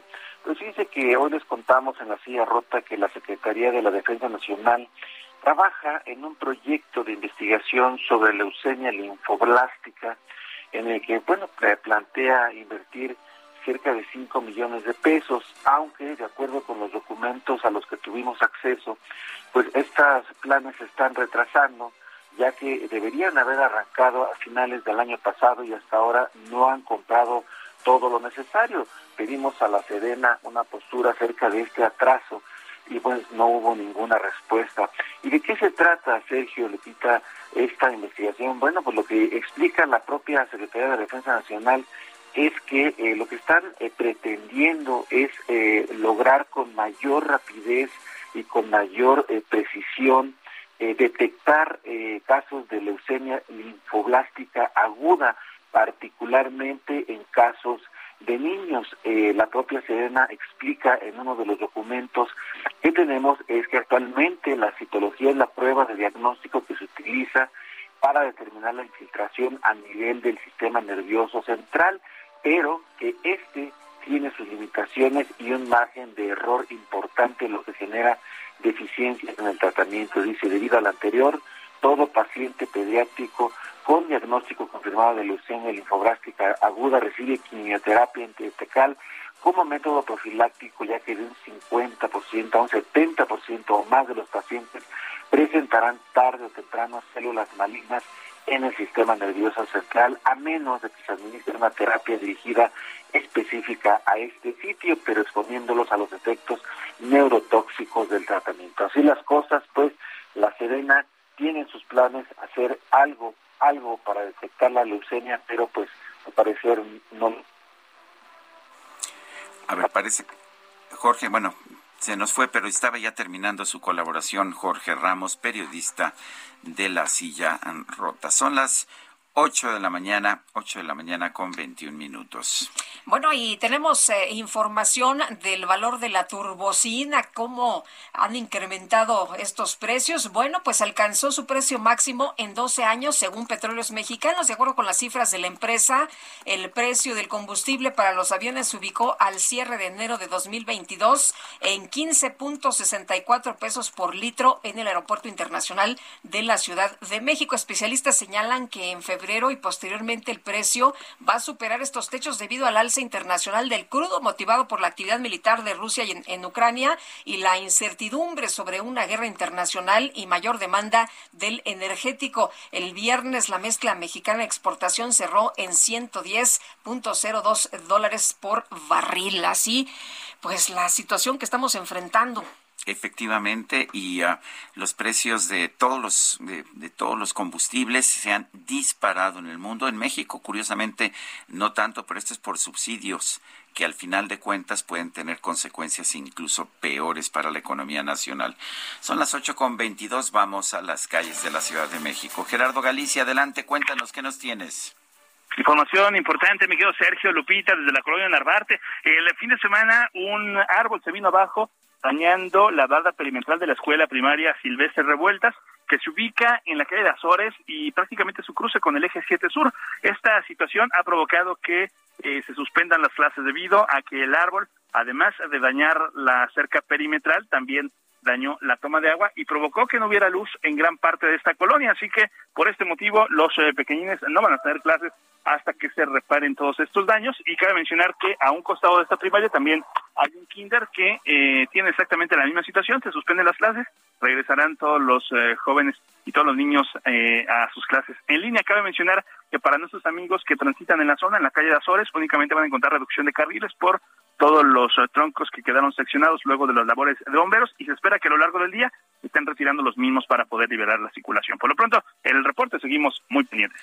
Gerardo Galicia, muchas gracias. Hasta luego. Y rápidamente nos vamos con Israel Lorenzana. ¿Qué tal, Israel? ¿Qué nos tienes? Sergio Lupita, muchísimas gracias. Un gusto saludarles esta mañana. Estoy ubicado aquí a través de la autopista México-Pachuca y es que continúan las obras para conectar al Aeropuerto Internacional Felipe Ángeles. Hay que recordar que se lleva a cabo la ampliación de esta autopista, esto con dirección hacia la zona de Tecámac. Hay muchos contratiempos, los automovilistas tienen que sortear una serie de diferencias exactamente en las incorporaciones hacia la zona de Ojo de Agua y más adelante hacia la zona de Zumpango. Hay que utilizar la carretera libre como alternativa, esto procedentes de la zona de Centenario. Pues Sergio y Lupita, la información que les tengo. Israel, muchas gracias, buenos días. Hasta luego. Son las 8 de la mañana con 24 minutos. Nuestro número para que nos mande mensajes de WhatsApp es el 55 2010 9647. Vamos a una pausa y regresamos.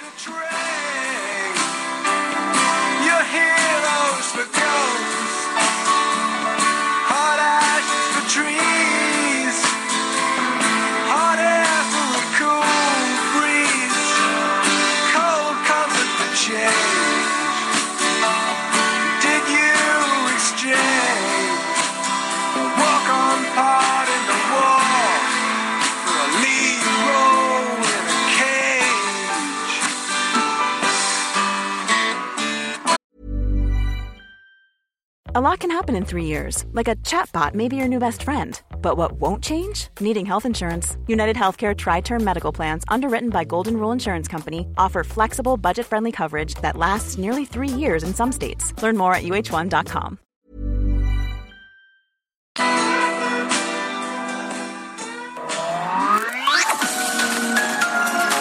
Sergio Sarmiento y Lupita Juárez quieren conocer tu opinión, tus comentarios o simplemente envía un saludo para ser más cálida esta mañana.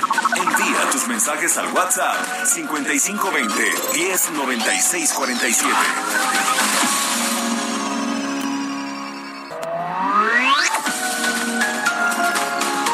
Continuamos con Sergio Sarmiento y Lupita Juárez por El Heraldo Radio.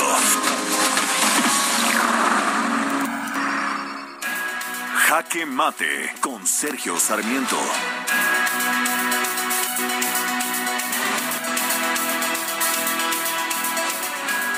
Si algo nos dice la experiencia es que la violencia en los estadios es algo que se ve en distintos lugares del mundo, es parte de la naturaleza humana, el identificarse con una bandera, el identificarse con un uniforme y pensar que quien no participa de esa identificación es un ser extraño, despreciable o peligroso.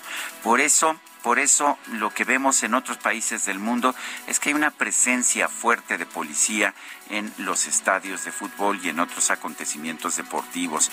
Hay la, la idea, y es correcta, de que la gente puede perder el control cuando pues cuando se ve en una situación en que tiene un gran entusiasmo por una causa o por un equipo y que piensa que los demás son sus rivales o sus enemigos. La policía puede hacer bien estas funciones. Lo que pasó en el estadio de la corregidora este pasado sábado fue que simple y sencillamente o no había policía. Los videos muestran a, muy poca policía, solamente un agente en todos los videos que vi y ninguno participa. De hecho, ninguno trata de detener las agresiones que estaban teniendo lugar. Nos dice el gobernador de Querétaro que había 600 policías en el estadio no se ve que ninguno haya estado o haya querido intervenir en estas ah, en estos pleitos que se registraron. Por supuesto que el pueblo es bueno y el pueblo es bueno, pero pero llega un momento en que se vuelve malo. Por eso es importante tener policías. Decía George Orwell, la gente puede dormir en paz por las noches solo porque hay tipos rudos dispuestos a recurrir a la violencia para protegerla. Esa es la policía y por eso ante la falta de policía la gente se queda en la indefensión. Yo soy Sergio Sarmiento y lo invito a reflexionar.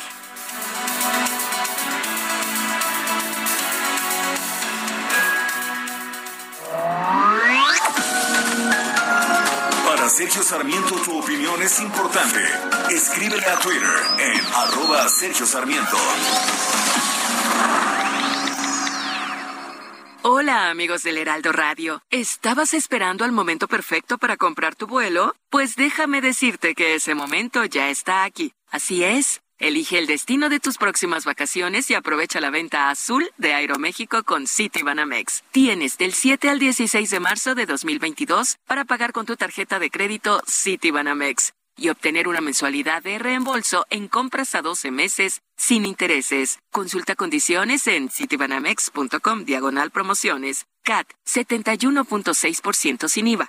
Cálculo 25 de noviembre de 2021. Vigencia al 25 de mayo de 2022. Buenos días, regresamos con ustedes, Sergio Sarmiento y Lupita Juárez.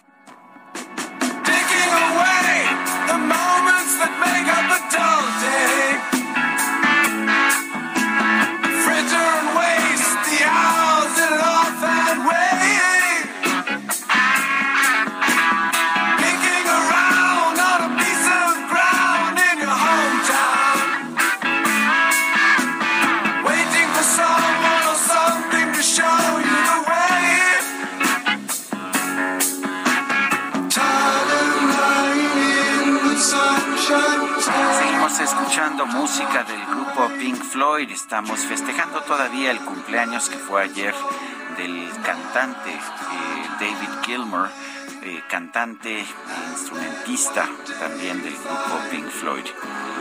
Esto se llama Time, Tiempo.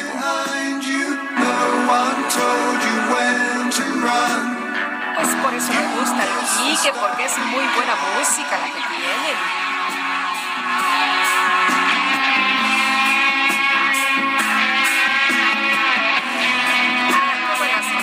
Qué buenas rolas. Sí, vámonos a los mensajes. Nos dice Vicky. Hola, buen día. Eh, con respecto a lo que sucedió en el estadio de la corregidora, no han mencionado cuántos detenidos hay. Habiendo tantas cámaras en el estadio, no es posible que no tengan detenidos. No lo hemos mencionado porque, no, hay, detenidos. No hay detenidos hasta este momento, ni uno solo. Y lo que se ha mencionado es que pues no va a haber impunidad, pero y pues hasta no donde detenidos. sabemos no había cámaras en el estadio tampoco. Los, las vistas que tenemos son de imágenes tomadas por los propios aficionados. Al parecer tampoco había cámaras de seguridad en el estadio. Quiero eh, reconocer la gran calidad de la caricatura de Alarcón, el caricaturista del periódico El Heraldo, eh, que muestra una caricatura esta llamada y, y muestra a soldados rusos y ucranianos viendo un periódico de México Eh, dice uno de los, este, un policía militar ah, ruso, algo que no sé qué diablo sea porque está en ruso, está en cirílico, eh, pero pues claramente viendo en medio de la guerra estas escenas inauditas de la violencia en el estadio La Corregidora. Es que fue de una brutalidad, de un salvajismo, decían muchos. No, bueno, se nos terminaron los adjetivos, ¿no? Para calificar lo que ocurrió el día de ayer. Ah, dice, qué pinche miedo en ruso. Ah, qué bueno que nuestro equipo de producción conoce el ruso. bueno. Gracias por traducirnos. Ah, no, ya vi, es que, hay, una hay una traducción ahí abajo, si no, ya, ya vi. Bueno. hay una nota del traductor. Bueno, dice otra persona, un gusto escucharlos. Mi comentario es, no es creíble el semáforo verde cuando no hay pruebas en centros de salud desde hace más de un mes y ahora al quitar los kioscos, la aplicación de pruebas en las delegaciones, tengo mis dudas. Un fuerte abrazo desde Santo Tomás, Estado de México. Soy Silvia Matías y soy su fan. Muchas gracias. ¿Qué, ¿Qué, decía el presidente de la República, Andrés Manuel López Obrador, que la violencia en el estadio de Querétaro es culpa de los resabios del neoliberalismo? Sí, Sergio, ya ves que esa es su cantaleta de siempre, ¿no? Siempre que hay alguna Todo situación. Es culpa del neoliberalismo. Sí, y aunque ya cuánto llevan, tres años, casi cuatro este, gobernando, bueno, pues todo es culpa del neoliberalismo y lo que dice el presidente esta mañana en su eh, conferencia es que la violencia en los estadios se debe a resabios de los gobiernos neoliberales de todo el periodo en que se apostó a la corrupción y a la impunidad. Esa es la explicación de por qué eh, hubo violencia este fin de semana. El viernes fue asesinado a balazos el periodista del medio Testigo Minero, Juan Carlos Muñiz Rigoberto, en Fresnillo, Zacatecas. Saúl Monreal, alcalde de Fresnillo, está en la línea telefónica. Gracias, señor alcalde, por siempre tomar nuestra llamada. Cuéntenos de este periodista que fue, que fue asesinado allá en Fresnillo. Muy buenos días, Sergio. Buenos días, Lupita. Como siempre, es un gusto atender a la llamada Buenos días a todos auditorio. En efecto, hubo un homicidio en Fresnillo de eh, un reportero, periodista de Fresnillo local, daba cuenta de la nota roja, siempre muy atento y siempre muy trabajador, incluso trabajaba también de taxista, de eh, en las mañanas siempre se dedicaba a trabajos de taxi, de chofer, y bueno, pues desafortunadamente sufrió este suceso, que por cierto lo condenamos, reprobamos eh, fuertemente este atentado y este homicidio, porque no nada más es para un fresniense, es para todo el gremio de periodistas. La verdad, mi solidaridad a todos, porque estamos viendo que ahorita este oficio, esta profesión del periodismo, pues es algo que en todo el país, no es privativo ni de Fresnilla ni del Estado, sino de todo el país, es un riesgo estar en el periodismo. Eh, Saúl, por otra parte, este fin de semana se llevó a cabo la salida de habitantes de poblados de Cieneguitas y también de Guadalupe Victoria. El ejército apoyó otra vez en labores de pues de acompañamiento eh, y hubo por ahí helicópteros también atentos de que la gente pudiera sacar sus pertenencias porque ya no se puede vivir en estos sitios. En Fresnillo ha habido el éxodo, ha habido salida de personas por la violencia. Tengo monitoreado una comunidad del color de Santa Rosa, pero eh, ha habido no masivos pero sí ha habido alguna gente que ha decidido irse. Si ustedes saben, en Fresnillo como en Zacatecas hay muchos amigos paisanos o mucha gente que vive en Estados Unidos y que muchos deciden mejor irse a Estados Unidos. Y no he tenido información más, salvo esta comunidad que es precisamente con los límites de Jerez, de Valparaíso, en la sierra, pero hemos estado ahí al pendiente vamos a seguir. Lo deseable es que no haya ningún desplazamiento, que no, que al contrario tengamos la capacidad, tanto del gobierno federal, estatal, municipal, para poder darles tranquilidad a todos los habitantes de todo el estado de Zacatecas y todo el país. Eso no es lo deseable porque no es conveniente que haya pueblos fantasmas, no es lo deseable que menos por la inseguridad, la gente, pues, y entendible, pero no es aceptable. Yo creo que se debe de atender con eh, esa seriedad que se merece. El, eh, ¿cómo, cómo, cómo, cómo, hemos visto las últimas semanas, eh, Saúl? Ah, ¿Sigue habiendo los mismos actos de violencia? ¿Ha habido una disminución? ¿Cuál es la situación? ¿Cómo lo están viendo? Fíjese que en el caso de Fresnillo, y así como en su momento también he, exigido y he, alzado la voz, ahora también debo de reconocer, ha bajado, fíjese, a, los dos les digo, ha bajado mucho la incidencia delictiva, que en términos reales, eh, desafortunadamente como este caso de Rigoberto, que nos enlutece a todo Fresnillo, que incluso es nota nacional, eh, salvo eso, teníamos prácticamente 15 días, sí había homicidios, hay que decirlo, pero no como venían dándose con mucha frecuencia o con muchas eh, cantidades. Ahora sí venía bajando, incluso a mí me dieron eh, la el jueves me estaban dando el último informe de índice de, de homicidios, de robos y estaba está a la baja salvo estos detalles, pero en el caso de Fresnillo ha bajado, tenemos vigilancia, incluso recorridos de la Guardia, del Ejército, han estado este, incluso haciendo operativos nocturnos, diurnos, y la, la verdad sí se ha mejorado la percepción de la ciudadanía. Esperemos que siga, que se continúe. Yo lo he dicho, esto es del día a día y se tiene que seguir trabajando continuamente.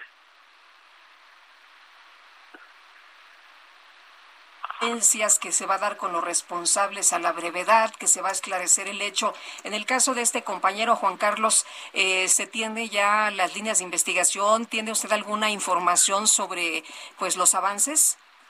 A mí no me han informado, Lupita, y yo incluso he hecho un llamado para que la misma Fiscalía General de la República atraiga este caso porque necesitamos que se esclarezca, necesitamos que se dé resultados y que no sea que no caiga en la impunidad, que no sea otro caso impune, sino que desde la misma fiscalía, ustedes, ustedes sabrán muy bien, hay una fiscalía especial para delitos en contra de la libertad de expresión y que esta la debe de retomar la misma Fiscalía General de la República, porque es un caso, y ustedes lo saben, pues ya llevamos siete en, en el país y en lo que va del año, y tiene que esclarecerse para que no eh, darle garantías al gremio, a todos los periodistas en todo el país. Es, fundamental que se esclarezcan todos este tipo de sucesos. Muy bien, entonces está pidiendo que se atraiga por parte de la Fiscalía este caso. Muchas gracias, Saúl.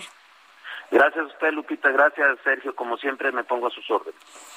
Bueno, pues eh, Sergio, este fin de semana sobre el éxodo de, comunidades allá desplazados, le preguntaron al gobernador de Zacatecas cuándo podrían regresar, pues estas personas, ¿no? Que son miles, miles de personas que por la violencia pues han tenido que salir de, de sus casas y dijo el gobernador que esa información pues no la tenía ni Obama. Bueno, pues son las 8 de la mañana con 44 minutos.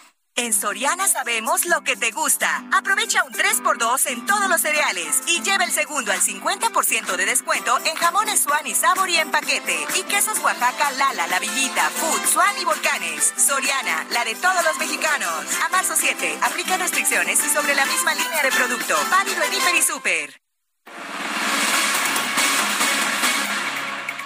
¿Y qué se ha escuchado usted hablar del síndrome de la impostora? ¿Qué es? ¿Cómo afecta el desarrollo de, de las mujeres? ¿Cómo las impacta en su trabajo, en su labor cotidiana? Vamos a platicar con Arlette Leal Metlitz. Ella es especialista en recursos humanos y colaboradora del Heraldo de México. Qué gusto saludarte, Arlette. Muy buenos días. Hola, ¿qué tal? Muy buenos días, Lupita. ¿Cómo están? Pues estamos muy bien, pero interesados también en conocer más de este síndrome de la impostora. Primero saber qué es, de qué se trata. Muy bien, Lupita, es un síndrome, es un fenómeno psicológico de eh, que lo que lo padece pues, cree que sus logros o sus triunfos son producto de un golpe de suerte o de la ayuda de los demás. Este síndrome anteriormente se llamaba síndrome del impostor, pero como se visualizó que principalmente las mujeres lo padecían, se le puso síndrome de la impostora. Y es cuando la mujer eh, tiene eh, miedo, eh, siempre está vigilante, vigilante de que alguien descubra de que cometió un fraude. Es decir, si tiene una promoción, si tiene un puesto directivo, piensa, insisto, que es por un golpe de suerte, porque alguien la apoyó, pero no cree que es por sus propios talentos, sus capacidades, sus habilidades, y entonces no, no puede o no quiere tomar todavía más responsabilidades en más, puestos eh, directivos con mayor eh, repercusión en la compañía, justamente por ese temor a ser descubierta. O sea, fue el universo, fue un día de suerte, fue un cuate que me echó la mano, una cuata que me echó la mano, pero no fui yo. Exacto. Y en México al menos siete a diez personas lo han sufrido. Entonces es muy importante que todas las mujeres principalmente podamos identificarlo, Lupita, para para que dejemos ese temor y, realmente podamos eh, crecer en esta parte profesional y tomar puestos de mayor responsabilidad, porque hoy el 48% de las mexicanas eh, no toman eh, una promoción o una responsabilidad mayor justamente por ese temor, Lupita. ¿Hay formas de enfrentar este, este síndrome de la impostora? Muy buenos días, Sergio. Hola, buenos días.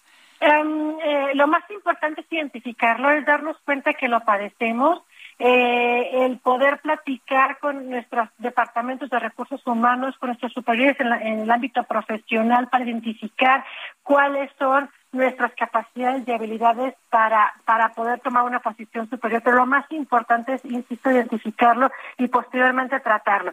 Ya en casos eh, demasiado agudos, pues sí es necesario una, una, em, una eh, ayuda psicológica, pero eh, en casos eh, no tan no tan fuertes, lo más importante es que podamos dejar esos miedos y podamos, aunque pensemos que no tengamos las posibilidades, que tengamos esa promoción, eh, esa posibilidad de la compañía, hay que tomarla, hay que dejar los miedos a un lado porque así lo hacen los hombres, ellos sobre la marcha aprenden, ¿no?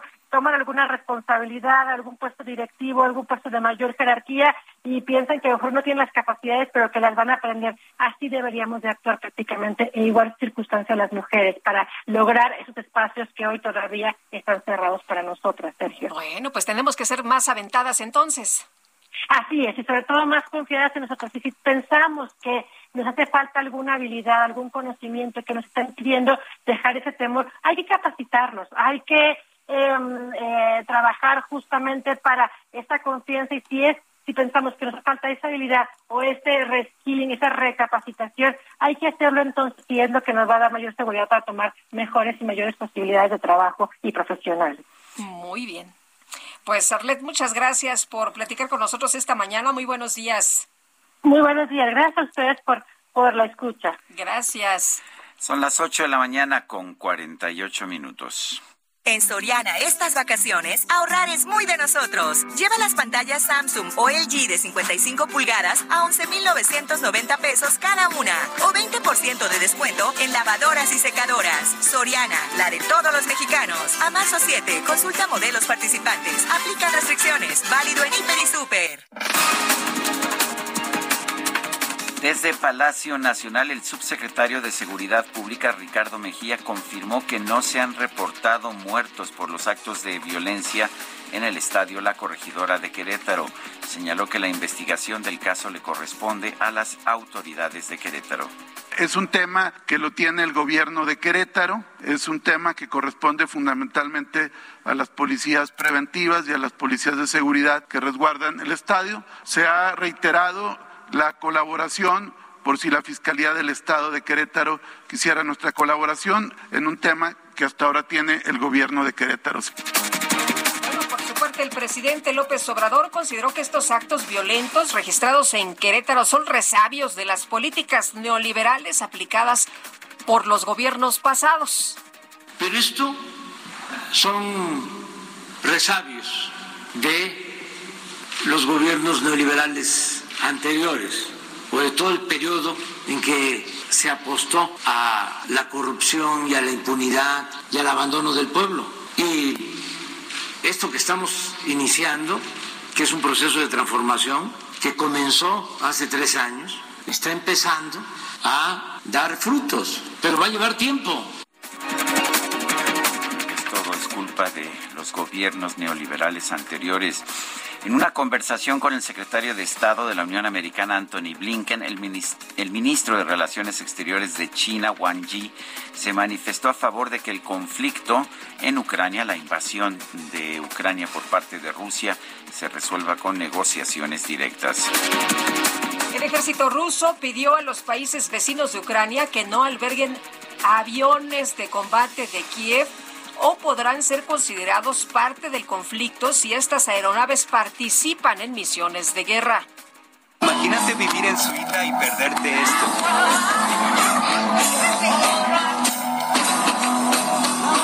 Que me perdería si viviera yo en otra parte del mundo, mi querido Sergio. Ya sabes, México, como México no hay dos. En redes sociales se hicieron virales distintos videos que muestran a un joven músico que se hace llamar Toná el hombre orquesta, quien todos los fines de semana realiza presentaciones al aire libre en el Parque México de la capital del país. Toca cuatro instrumentos al mismo tiempo, con diez mecanismos adaptados en su cuerpo. Bombo, platillo de remate, dos baquetas en una tarola, pandero, clave, hit hats, guitarra, un, un portaarmónica y su voz. ¡Qué bárbaro! ¡Qué buena coordinación! ¡Ah, caray! Eso sí me interesa. Y vámonos con Alan Rodríguez. ¿Qué tal? Alan, muy buenos días. Cuéntanos dónde andas. Sergio Lupita, muy buenos días. Yo me encuentro en estos momentos en Avenida Paseo de la Reforma al cruce con Río Rin, en donde ya tenemos un corte a la circulación debido a la presencia de manifestantes en la zona del Ángel de la Independencia. Afectada la, vialidad para quienes se dirigen hacia el poniente a partir de la Glorieta de la Palma se encuentra ya el corte. Sin embargo, le recomendamos desviarse en la zona de la Avenida de los Insurgentes. En el sentido contrario, a partir del cruce con Lieja se encuentra la desviación a la vialidad y por ese motivo se estará marchando en los próximos minutos desde la zona del Ángel de la Independencia hacia el Senado de la República. Por lo pronto, el reporte que tenemos. Gracias, Alan. Continuamos al presidente. Buen día. Y vamos al sur de la Ciudad de México. Gerardo Galicia, adelante. Así es, Sergio Lupita, excelente mañana y tenemos información para nuestros amigos que van a utilizar el eje 7 Sur. Si dejan atrás la avenida Plutarco Elías Calles al rumbo a la zona de División del Norte, se van a encontrar todavía con bastantes conflictos viales. El avance un tanto complicado, por lo menos hasta su cruce con el eje central y luego se libera un poco la circulación. Y para nuestros amigos que van a transitar sobre el eje central en este perímetro, el avance por lo menos es aceptable, dejando atrás el circuito bicentenario y en su tramo Río Churubusco con rumbo al eje 6 y 7 Sur. Y por lo pronto, el reporte. Muy bien, gracias Gerardo. Hasta luego. Bueno, y ante el aumento en los precios del petróleo, el gobierno federal publicó un decreto para dar estímulos fiscales adicionales a las gasolinas y el diésel para contener el alza en estos combustibles. Le van a echar a, pues a, a, a, subsidiar los combustibles, le van a echar dinero aquí y no sé si van a destapar cuántos hoyos porque pues la verdad se les va a ir mucha lana. El decreto publicado en el Diario Oficial de la Federación refiere que es necesario un esquema complementario para enfrentar los incrementos de las referencias internacionales de los combustibles y del crudo, así como del tipo de cambio. ¿A qué te gusta que le quiten a salud, a educación? Pues esas cosas no son necesarias si puedes subsidiar la gasolina, ¿no? Porque pues nada más. El, el derecho de los ciudadanos a tener gasolina barata parece que es más importante. Bueno, pues ahí está la información. Por lo pronto, el eh, secretario de Hacienda aseguró que la medida tendrá un costo, pero dijo que el gobierno cuenta con un colchón para asumir este costo. Son las 8 de la mañana con 54 minutos. Vamos a una pausa y regresamos.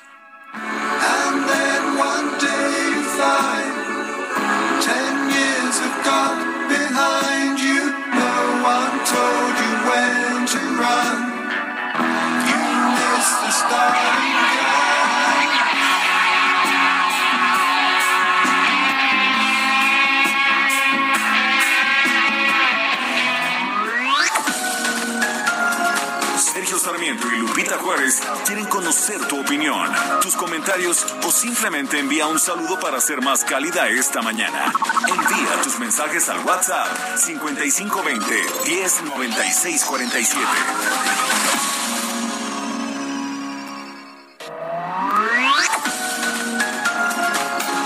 Continuamos con Sergio Sarmiento y Lupita Juárez por El Heraldo Radio.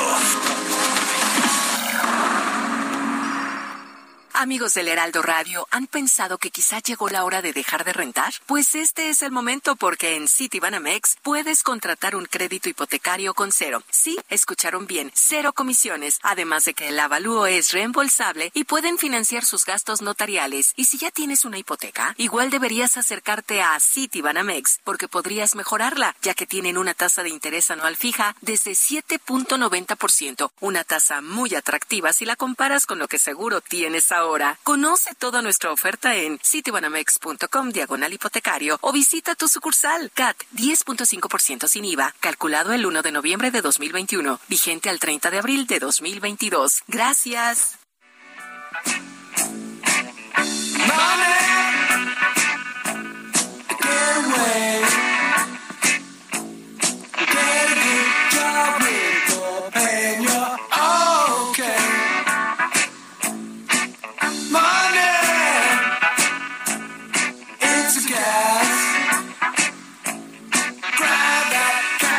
Probadita de la música de Pink Floyd. Ayer fue cumpleaños de David Gilmour, uno de los principales integrantes de esta banda. Cumplió 76 años. Muy importante esta canción. ¿Cómo se llama? Dinero. Ah, dinerito. Bueno, nos dice Hugo Álvarez, buenos días, es un honor escucharlos. Dice un día más y en especial con la música fina de Pink Floyd. Y dice otra persona usando la explicación del presidente, yo diría la culpa de lo de Querétaro es la ignorancia y el resentimiento fomentados por la 4T y la permisibilidad de este gobierno. Da asco cómo busca politizar todo sin dar el significado ni relevancia que tiene un asunto como el que pasó. Soy Olivia Aguado. Y Héctor en Twitter nos dice, no puede ser discurso desgastado y pueril, no hay gobierno, no hay Estado. Requerimos urgente un estadista que recomponga esta destrucción. La sociedad civil debe colaborar y mucho. Esta barcaza navega sin rumbo y los vientos son severos. Dice otra persona, les mando un saludo desde Colima, los escucho todas las mañanas en mi auto ya que trabajo como chofer ejecutivo Ángel Araiza. Son las nueve de la mañana con tres minutos. Sergio Sarmiento y Lupita Juárez. ¿No sientes como que te zumba el oído? A veces, a veces me zumba el oído, pero seguro Mariano Riva Palacio en su Bienestar H me explica por qué. Mariano, cuéntanos. Hola, Mariano. Algo ocurrió con la comunicación. Pues nos va a hablar Mariano Riva Palacio del confinamiento por COVID-19 que está incrementando los casos. Yo no me hubiera imaginado de todo menos este. Pérdida, pérdida de audición. De audición, fíjate. Y, y el famoso tinnitus que es este ruidito, ¿no? Este zumbidito. sí. Vamos a ver si ya está Mariano. Mariano Riva Palacio, no, no está en la línea telefónica. Son las nueve, las nueve de la mañana con tres minutos. Eh, he estado muy atento al tema de los precios del petróleo, de los combustibles. En estos momentos el Brent del Mar del Norte se ubica en 124.96 dólares. Eh, no, perdón, ya se me está actualizando ya la pantalla ha, mejorado un poco, está en 120.34 dólares, está bajando un poco de las cifras superiores eh, al incluso al ciento, a 130 que tenía en la madrugada. Ya está Mariano Riva Palacio en la línea telefónica. Mariano, cuéntanos, ¿cómo está? ¿Cómo está de que estoy oyendo mejor por la pandemia? Pues mira, querido Sergio, Lupita, ¿cómo están amigos del Heraldo Radio? Muy buenos días, Sergio. Claro que sí. Fíjense que hoy arrancamos la semana comentando en Bienestar H que tras dos años de pandemia y en el marco del Día Mundial de la Audición que se celebró este fin de semana, especialistas en audiología y foniatría como la doctora Marta Vidal señalan que durante la etapa del confinamiento, Sergio, hizo que las personas se dieran cuenta, ¿eh? Se dieran cuenta que no escuchaban bien al tener que hablar más fuerte en una charla o aumentar el volumen de la televisión o en la computadora en casa cuando se hacían transmisiones con la gente en la escuela, en el trabajo, tuvieran que subirle el volumen o hablar más fuerte. Es decir, muchas personas, Lupita, descubrieron que padecen pérdida auditiva, incluso tinnitus. El tinnitus es cuando se presenta un zumbido en los oídos, esto afectando de manera importante su entorno. Esto también obligó a muchos a aislarse para no demostrar que tenían pérdida auditiva, según la experta. El COVID-19 pues puso al descubierto que no solo las complicaciones se limitan a alteraciones pulmonares, sino que también puede haber en todo el organismo, incluso el oído, y por lo tanto puede haber problemas de audición. Por ejemplo, la doctora en otoneurología destacó que en dos años de pandemia, las consultas por padecimientos auditivos crecieron exponencialmente por arriba del 80%. Mucha gente ha visitado el consultorio al descubrir una disminución en su escucha. Por supuesto que la exposición alta al ruido por el uso de audífonos, al realizar hasta cuatro o cinco videollamadas en promedio al día, también puso en jaque a la audición a nivel mundial. De hecho, en su reporte anual, Sergio, sobre el Día Mundial de la Audición, la Organización Mundial de la Salud, a través del Departamento de Enfermedades No Transmisibles, alertó que millones de adolescentes y jóvenes en el mundo, México no es la excepción, corren el riesgo de sufrir pérdida parcial o total de audición en los próximos años debido al uso inapropiado de dispositivos personales y a la exposición a niveles de sonido nocivos en lugares como clubes nocturnos, discotecas, bares, conciertos y eventos deportivos. Por eso, el Día Mundial de la Audición, celebrado este fin de semana, Lupita, tiene como propósito el promover la detección temprana de cualquier tipo de problema o deterioro auditivo en México y el mundo. Por eso, Sergio Lupita y amigos del Heraldo Radio, ante cualquier síntoma de pérdida auditiva o zumbido que es el tinnitus, no dejarlo pasar y acudir con el audiólogo para evitar complicaciones en un futuro inmediato. Así que Sergio Lupita, aquí los datos, las recomendaciones en Bienestar H, arrancando la semana. Mariano Riva Palacio, muchas gracias. Gracias, Sergio. Muy buenos días.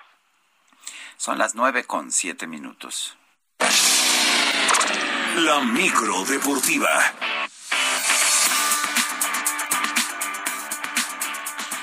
Bueno, no sé qué música traen ahora en la micro deportiva, pero lo que sí es que traen mucha información, información importante. Julio Romero, ¿qué tal? Buenos días. ¿Cómo estás, eh, Sergio Guadalupe? Buenos días, amigos del auditorio. Pues Oye, qué cosa, ¿verdad? La verdad es que terrible lo que sucedió. Sí, la verdad es que hoy la micro deportiva no, no, no viene fiestera. La verdad es que no, no, no, no pusimos música por lo acontecido el pasado fin de semana, que es eh, triste, que duele, va más allá del fútbol, va más allá del deporte y es algo que golpea al país como sociedad y es algo que golpea al país y al gobierno y a los ciudadanos y absolutamente a todo porque pues no se vale, ¿no? Lo que, lo que sucedió el pasado sábado en el estado de la corregidora de Querétaro, eh, pues ha habido un cúmulo de información, si oficial, si no oficial, que si esconden información, que si no, que si hubo muertos, que si no hubo muertos.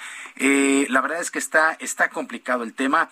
Eh, muchas voces en redes sociales dicen, ya chole, no, no hay que parar esto, al contrario, hay que darle salida y hay que buscar culpables, y hay que buscar responsables y hay que prevenir, porque además es una situación que no fue nada más del sábado, es una situación que por lo menos lleva 15 años 15 años. El tema de la violencia en los estadios por medio de las barras no es nuevo, tiene 15 años y se les ha advertido una y otra vez a los equipos de a la propia Federación Mexicana de Fútbol y a la propia liga.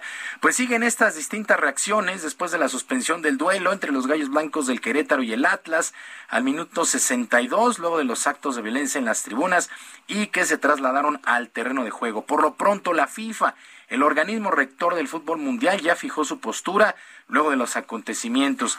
En un comunicado se pidió que las autoridades hagan justicia lo más pronto posible, además de calificar los hechos como inaceptables e intolerantes. Se finaliza asegurando que la violencia no tiene cabida en el mundo del fútbol. Eh, Oye, pero eh, pues es que es un deporte, ¿no? Y además vas con tu familia, vas con eh, tus hijitos.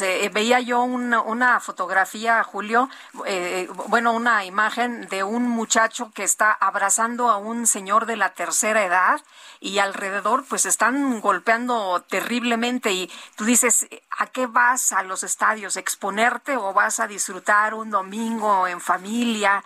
Eh, qué, qué, terrible, ¿no? Que esto tenga eh, este nivel de descomposición. Eso es lo que duele, Guadalupe, eso es lo que duele realmente, ver las imágenes de un papá con un muchacho ciego, ver a un niño que se quitó la camisa y se la dio a una joven para que pudiera, y la camisa estaba autografiada, eh, ver lo que se declara en redes sociales de familiares asegurando que sí hay muertos, que hay por lo menos 17 muertos. Bueno, que esto es... Eh, hay que tenerlo. Esto es una especulación realmente, ¿no? Porque lo que dice, lo que dice la autoridad hasta este momento es que no hay personas muertas. Exactamente. Entonces, toda esta confusión es donde se hace más complicado el tema. Por lo pronto, John de Luisa, presidente de la Federación Mexicana de Fútbol, canceló una gira por Europa donde iba a entrevistarse con jugadores eh, mexicanos para la selección. Regresa de inmediato y el día de mañana reunión de dueños extraordinaria. Vamos a escuchar a John de Luisa, presidente de la Femex Fútbol.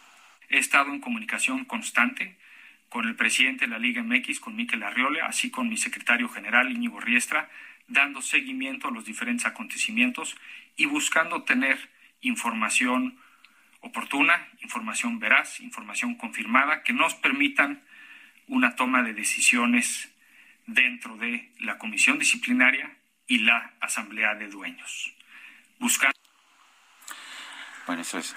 Sí, eh, las palabras de John de Luisa, eh, pues presidente de la Federación Mexicana de Fútbol, que repito, pues está, eh, o estaba, mejor dicho, allá en Europa. Tenemos en la línea telefónica, Julio, al doctor Hugo Sánchez Gudiño, él es periodista, académico de la FES Aragón, y pues queremos hacerle algunas preguntas precisamente sobre, sobre este tema. Doctor Hugo Sánchez eh, Gudiño, gracias por tomar nuestra, nuestra llamada. ¿Cómo ve la reacción, cómo ve las respuestas que se han dado a estos hechos lamentables del Estadio La Corregidora?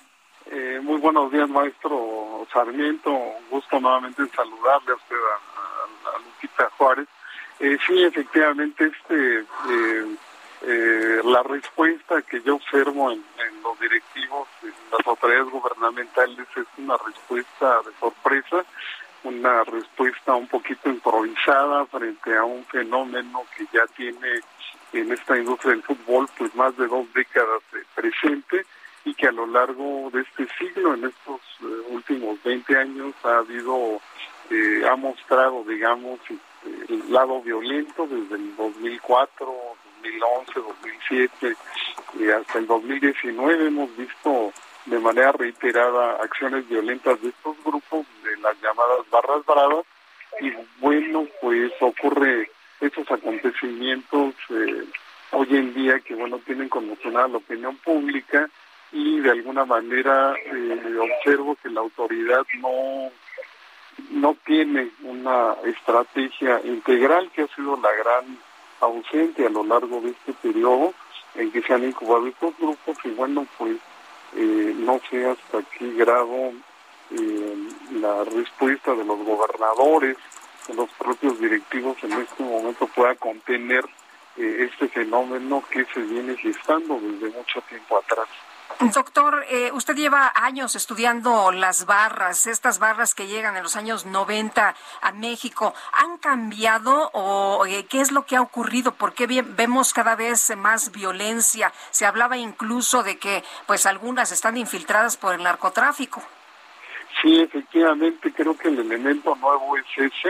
Eh, en un principio, aunque esté el dato de 2004, 2005, cuando hubo aquel eh, aquel enfrentamiento físico en un partido de la América en el Estadio Azteca donde pues también había imágenes gráficas videos audios de eh, barristas que tenían un perfil eh, con estos pandilleros de la Mara Salvatrucha y en aquel momento se habló de ya una infiltración de grupos delictivos en estas barras.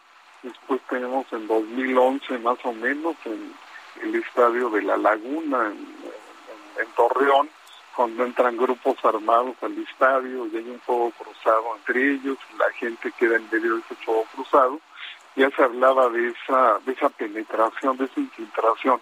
Sin embargo, parece que era eh, pues una observación eh, parcialmente válida. Hoy en día, pues eh, lo que sí observamos es que en todo el norte del país, en en Ciudad Juárez, en Tijuana, este, en Monterrey, en todas esas, esas comunidades en Torreón, sus barristas, un sector de barristas, pues sí pertenecían a, grupos delictivos. Sin embargo, hoy en día eh, la expansión de los propios cárteles pues ha generado que no solo en el centro, sino en el sur de todo el país, pues ya estos jóvenes que, militan en esos grupos delictivos, pues sí, estén eh, participando en, las barras. Aquí, bueno, la, la barra... Hola.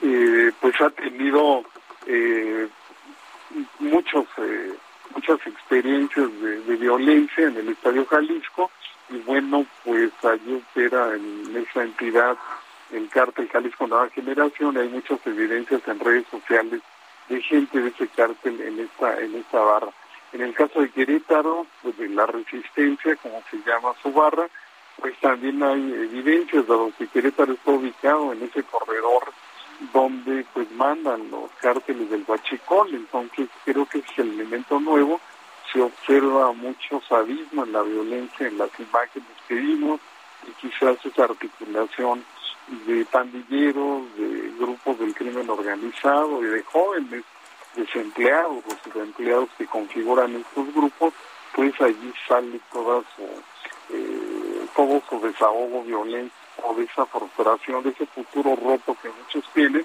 y también de la propia violencia que vive el país. qué cosa, pues doctor, doctor Hugo Sánchez, le, le, agradecemos que haya, que haya tomado la llamada, le deseamos un muy buen día y una muy buena semana. Eh, un abrazo para ustedes, maestro Sarmiento, mi reconocimiento a su trabajo periodístico. Gracias, doctor. Bueno, qué cosa, qué cosa. Y ya tenemos también en la línea a Miquel Arreola, presidente de la Liga MX. Miquel, muchas gracias por tomar la llamada. En estos momentos, pues, con, con, con mucha chamba, ¿no? ¿Cómo, ¿Cómo estás? Pues muchas gracias a todos, muchas gracias a los tres. Encantado de saludarlos el día de hoy. Bueno, pues siempre a la orden en medio de este problema. Miquel, permíteme que te haga una pregunta. Se dio a conocer que la que se está prohibiendo eh, el acceso de las barras visitantes a los estadios. Hasta lo que yo pude ver en la corregidora, sin embargo, fue la barra local la que agredió. Eh, ¿No es una medida insuficiente y quizás hasta pues eh, fuera de foco? Mira, Sergio, fue una medida que ayer anunciamos como una de varias medidas en contra de estos grupos de animación desde luego tiene razón. Eh, lo que vimos el, el sábado es que la de Querétaro fue la que empezó incluso con una estrategia muy clara de generar violencia que no habíamos visto nunca. Este fenómeno de las barras viene desde más o menos hace 25 años y, y son eh, barras disfrazadas de grupo de animación y lo que se ha ido generando en el tiempo pues es una dependencia y es eh, han ido, ido ellos ganándole terreno a los clubes los clubes eh, de alguna manera han eh, generado relaciones para efectos primero de controlar, hay que decirlo, pero eh, se han ido generando relaciones de dependencia, donde por ejemplo se les financian los traslados a los estadios cuando se va de visitante. a eso nos referíamos ayer. Lo que queremos es cortar el flujo eh, esto, este tipo de flujos eh, extranormales, irregulares. Mañana tenemos una, eh, una asamblea extraordinaria para revisar precisamente este tipo de relaciones con los grupos de animación. Lo que dijimos ayer fue la primera medida, eh, una medida inmediata, además de cerrar el estadio corregidora. El análisis completo lo vamos a hacer mañana y seguramente mañana vamos a completar el listado de medidas para que estos hechos que se generan a través de la violencia de las barras disfrazadas de grupos de animación, pues no se presenten más. Eh, Miquel, tú como director de o presidente de la Liga MX, ¿estás de acuerdo o no estás de acuerdo con las barras? Porque también la, el historial, el historial de enfrentamientos entre las propias barras, hemos visto pleitos en Ciudad Universitaria, hemos visto pleitos en el Estadio Azteca, dentro de las mismas barras, ¿tú estás de acuerdo que continúen? Claro que no, Julio. Lo, lo que está regulado en nuestro reglamento competencia son precisamente los grupos de animación. Y los grupos de animación, pues creo que son expresiones de la afición de los equipos que esos tienen que tener espacios en los estadios. Pero claramente este modelo de barras, de generación profesional, de violencia, pues claro que no estamos de acuerdo en, eh, en la liga. Estamos muy enojados con lo que pasó el, propio sábado porque una de las principales fuentes de investigación de este caso es la actividad o no actividad o no actuación de una compañía de seguridad privada que contratada por el club. Esa compañía ya fue suspendida porque además es un servicio que se presta en carácter de, público. Eh, esta empresa eh, fue la que tenía en su responsabilidad el orden de la tribuna y el orden de la cancha. Eh, y lo que se vio claramente, pues es que mm, por omisión, pues no hubo ningún orden ni en la tribuna ni en la cancha donde se, se, trataron los problemas. Y a las afueras, pues vimos también, eh, como lo reconoció el gobernador, pues que hubo poca actuación de la Secretaría de Seguridad Pública y también de la Seguridad Municipal. Entonces, esto es lo que estamos nosotros hoy investigando en la comisión nuestra, que es la disciplinaria. La disciplinaria emitirá sanciones eh, los próximos días contra el club, contra el estadio.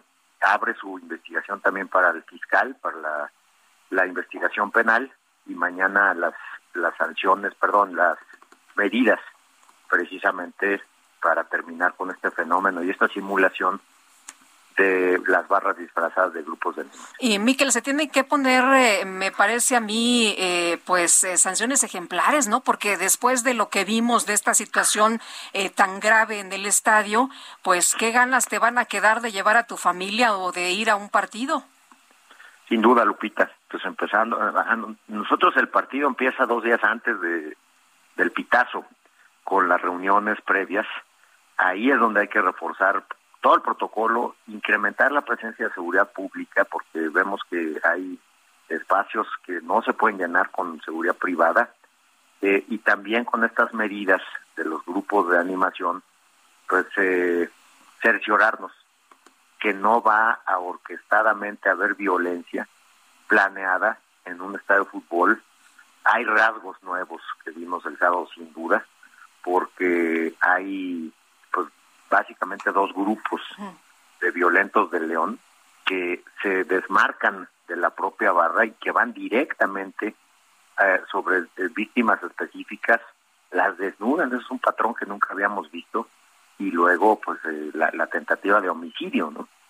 afortunadamente pues estamos todavía en un saldo de 26 personas que la mayoría ya han sido dadas de alta y desgraciadamente tres que permanecen graves pero bueno, esas eh, acciones concertadas de generar violencia eh, son producto precisamente pues de este de esta simulación que vemos de, grupos de animación.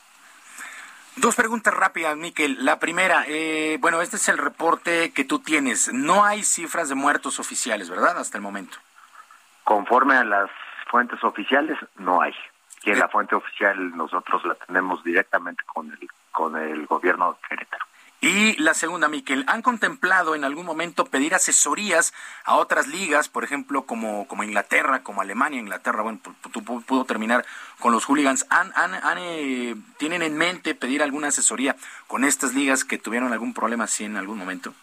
Pues mira, sobre todo Inglaterra, ¿no? Inglaterra resolvió su problema de violencia y es hoy la liga número uno en el mundo en valor.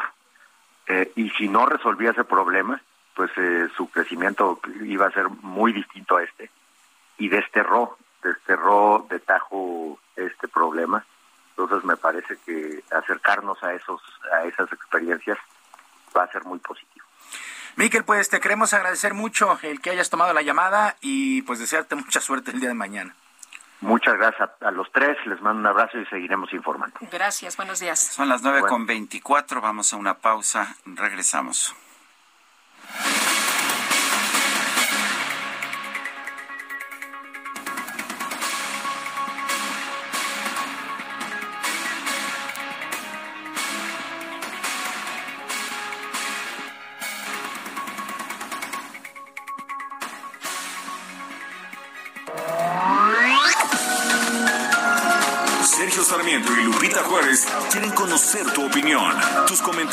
O simplemente envía un saludo para ser más cálida esta mañana. Envía tus mensajes al WhatsApp 5520 109647.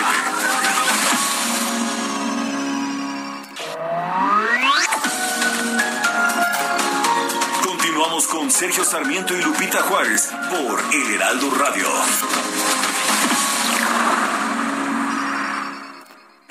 Sabemos lo que te gusta. Lleva el segundo al 50% en todos los detergentes Ariel, higiénicos Elite y Cotonel. Y hasta un 70% de descuento en calefactores, juguetes y ropa de invierno. Soriana, la de todos los mexicanos. A marzo 7, aplica restricciones y sobre la misma línea de producto. Válido en Hiper y Super.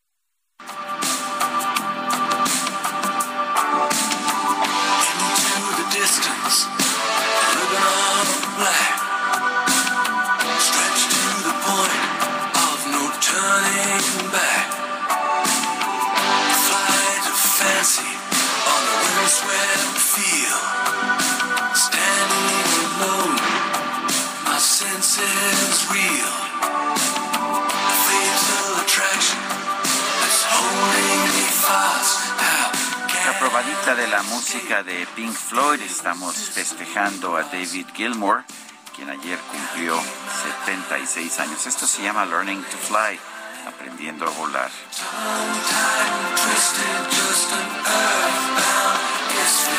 Y vámonos a los mensajes.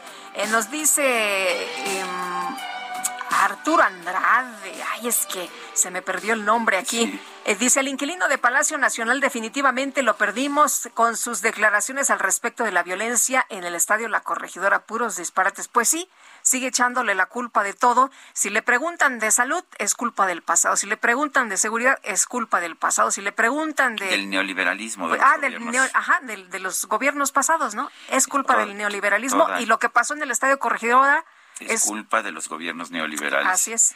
Bueno, dice Heriberto, en cuanto a la riña en el estadio, eso es un distractor. Todos los medios en esa noticia, por los hechos, se presume fue premeditada para desviar la atención del asesinato del periodista el viernes y demás problemas presentándose en el país.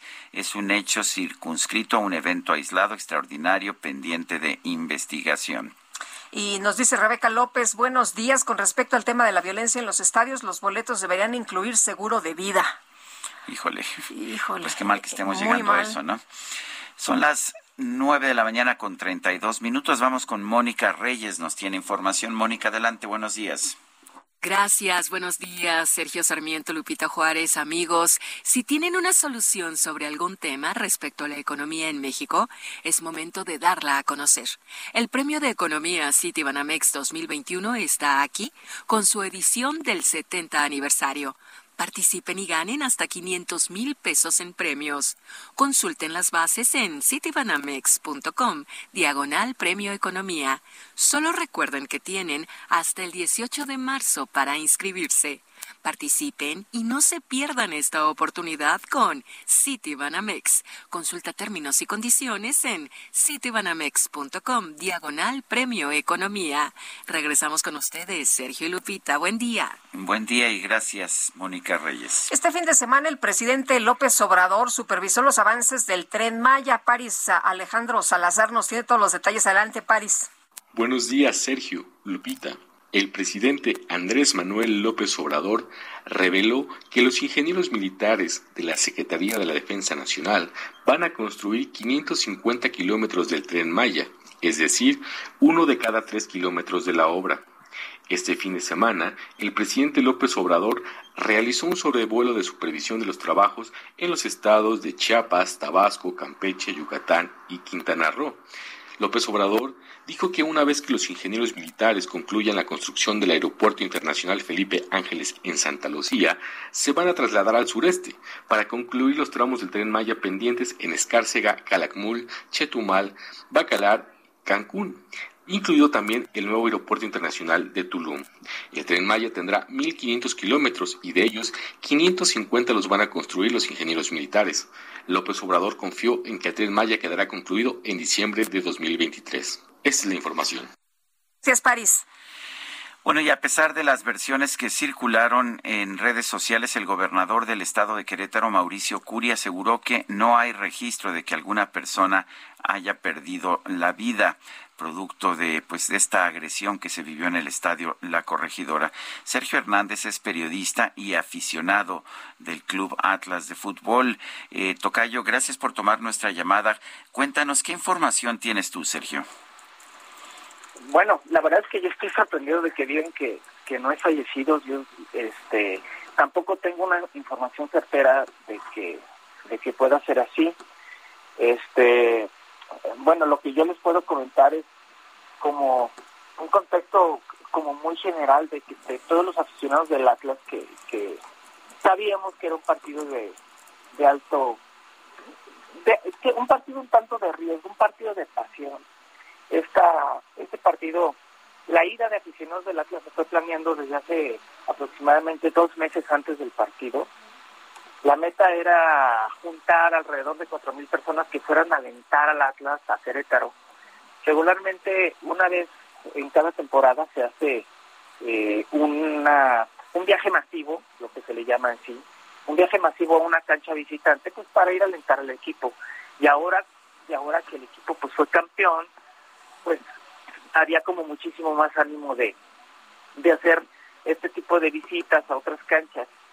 Eh, y, y, la gente que, que, se, que se juntaba a buscar, pues era gente de porras y no porras, o sea, era una, una visita de aficionados del Atlas a una, una cancha ajena para ir a, a gritar y a cantar y a, y a disfrutar el fútbol. Este Y bueno, pues desgraciadamente eh, ocurre este tipo de situaciones. Eh, yo yo no pude estar en el estadio porque este, de última hora a mí me, pues, me dio el COVID. Entonces no pude viajar, pero viajaron mis amigos. Sí. Oye, eh, que nos decías que, que uno de, de los eh, de los amigos, eh, pues nada más era una, iba de aficionado, ¿no? Que se fue a sentar ahí a ver el partido, que no era no era de ninguna barra, que estaba ahí como muchas personas y como muchas familias, nada más sentado viendo y disfrutando el partido y que a, tu amigo sí le tocó fractura múltiple. Así es. A ver, cuéntanos, ¿qué, ¿qué te dijo? ¿Qué te contó? mi amigo es abogado o sea, la verdad es que es una persona que no está metida absolutamente en las barras. Iba con otro amigo que es este una persona que es sector cultural, edita libros, y otra persona que también trabaja en una biblioteca acá de la Universidad de Guadalajara. De personas normales, que nos gusta el fútbol. Este, eh, una de las cosas, e-, ellos estaban sentados a no estaban sentados en, obviamente con la con la barra del Atlas, estaban por ahí cerca en una zona, porque la zona de la zona en la cual los aficionados del, del Atlas iban a estar era más hacia la zona sur del estadio. Cuando empiezan a pasar los hechos, lo que nos dicen, no nos podemos salir porque las puertas del estadio están cerradas. Entonces no eh, eh, empezamos a ver que algo iba mal y de principio no podemos salir del estadio. Luego empiezan los golpes, nos mandan a la cancha, pero para salir de la cancha hacia afuera del estadio hay que pasar unos túneles y para pasar por esos y, al salir de esos túneles este está la gente de Querétaro ya preparándolos para emboscarlos a todos los aficionados del Atlas. Entonces había golpes en las canchas, este, pero había toda una serie de agresiones que no que, que no que no vimos, todos los que estábamos viendo la transmisión, en los túneles de salida del estadio hacia el estacionamiento. Ahí es donde los molieron a golpes de manera terrible. Este, uno de mis amigos no pudo correr, este, uno de los tres, a los tres los agredieron, pero uno de ellos este, lo tiraron, me dicen que lo agarraron como entre 30 personas, este, le hicieron, eh, le generaron una fractura en brazo, una fractura en, este, el, cúbito, una fractura múltiple. Como pudieron, mis amigos regresaron por mi amigo que estaba ya tirado. Fue, se fueron caminando a un hotel que está a 700 metros del, del estadio. Y en ese trayecto todavía que iban este, caminando ya sin playeras porque, o sea, los golpeaban, les rompían las playeras. Las playeras son como un trofeo, este, para las aficiones este, violentas, el que te la quiten, el que te la quiten, este, el, llevarse una, una playera manchada de sangre para ellos es un trofeo. Entonces, mis amigos... pero qué, qué, brutalidad, ¿no? Sí, y, y, es cuando dices, híjole, les fue bien. Me, me, cuentan de que todavía iban saliendo, o sea, del estadio hacia, hasta este hotel que está a 700 metros y ocasionalmente los alcanzaban y los volvían a patear. Ya no con la brutalidad inicial, ¿no? Pero este, así fue una agresión tras agresión hasta llegar al hotel. Luego, luego de llegar al hotel por el vehículo, este, se trasladaron a un hospital particular porque, bueno, gracias a Dios, este, tenían, este, mi amigo que, que, que está sí, muy lesionado, tenía seguro de gastos médicos privado, llega al, al, al hospital y, bueno, le hacen una tomografía, los revisan neurólogos, este, eh, digo, debido a... y, ahí lo ven que va, que va muy mal, ¿no? Con esas fracturas. Eh, Sergio, yo te quisiera preguntar, después de lo ocurrido, como no como periodista, como aficionado, ¿cómo, cómo te sientes? Yo me siento muy triste, yo me siento muy frustrado. Yo voy a los estadios desde que tenía ocho años, hoy tengo 49. Este, y nunca me había tocado ver un episodio de, de, de, de tal brutalidad. O sea, yo estuve, por ejemplo, cuando este los aficionados de Chivas golpearon a policías y casi los matan en un Atlas Chivas. Este, o también viví algunos episodios Sí. Este, donde jugaba el Unión de Curtidores contra los Pumas, contra el mismo Atlas. Este, y había como mucha pasión, mucha rivalidad, y había pleitos, pero pleitos que no pasaban de, pues, pues ya dos, tres golpes y vámonos.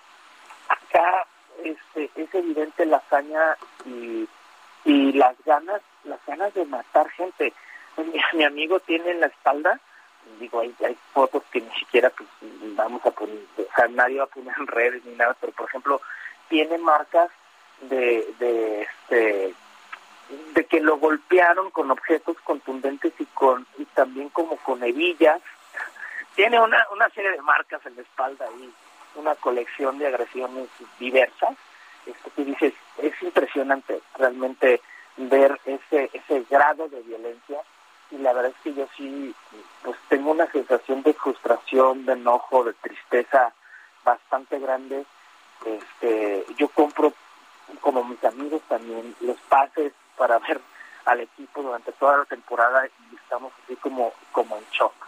Es decir, ¿cómo, cómo vamos a poder volver a, a un estadio con la tranquilidad, con, tranquilidad después de este acontecimiento tan grave, no solo para los aficionados del Atlas, no solo para los aficionados de Querétaro, tan grave para el fútbol en general, tan grave para la sociedad mexicana en general, ¿no?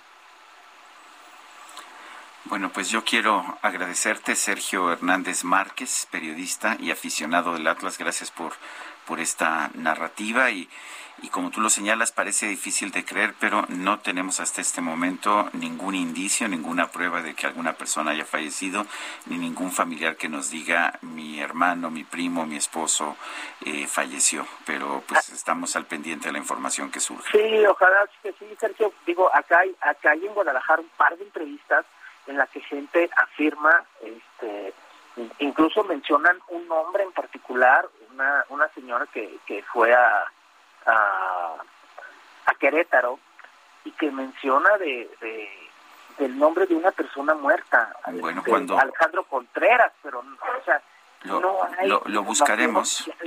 Sí, buscaremos a, a, esta persona y buscaremos eh, o incluso entrevistar a pues a, personas que, que, hayan conocido esta, a esta persona. Alejandro Contreras nos dice.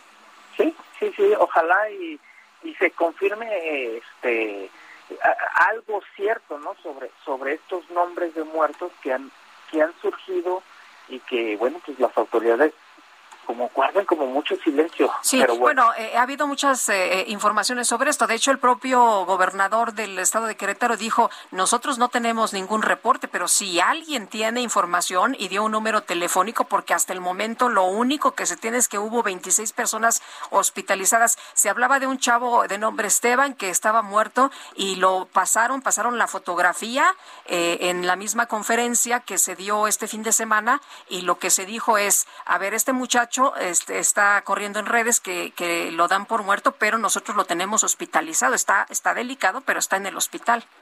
Sí, sí, sí. Otro nombre que circula, Arturo Buenrostro. Este, Lo dijo una persona fuera del estado de Jalisco que venía de Querétaro. Mataron a mi amigo. ¿Cómo se llama? Ah, este, Arturo Buenrostro. Eh, está confirmado y llorando, pero pero sí, estamos como todos claro. Este, a la expectativa y, tenemos que investigar y confirmar. Muy bien, muchas gracias, Sergio. Gracias a ustedes, hasta luego, buen día. Hasta luego, muy buenos días.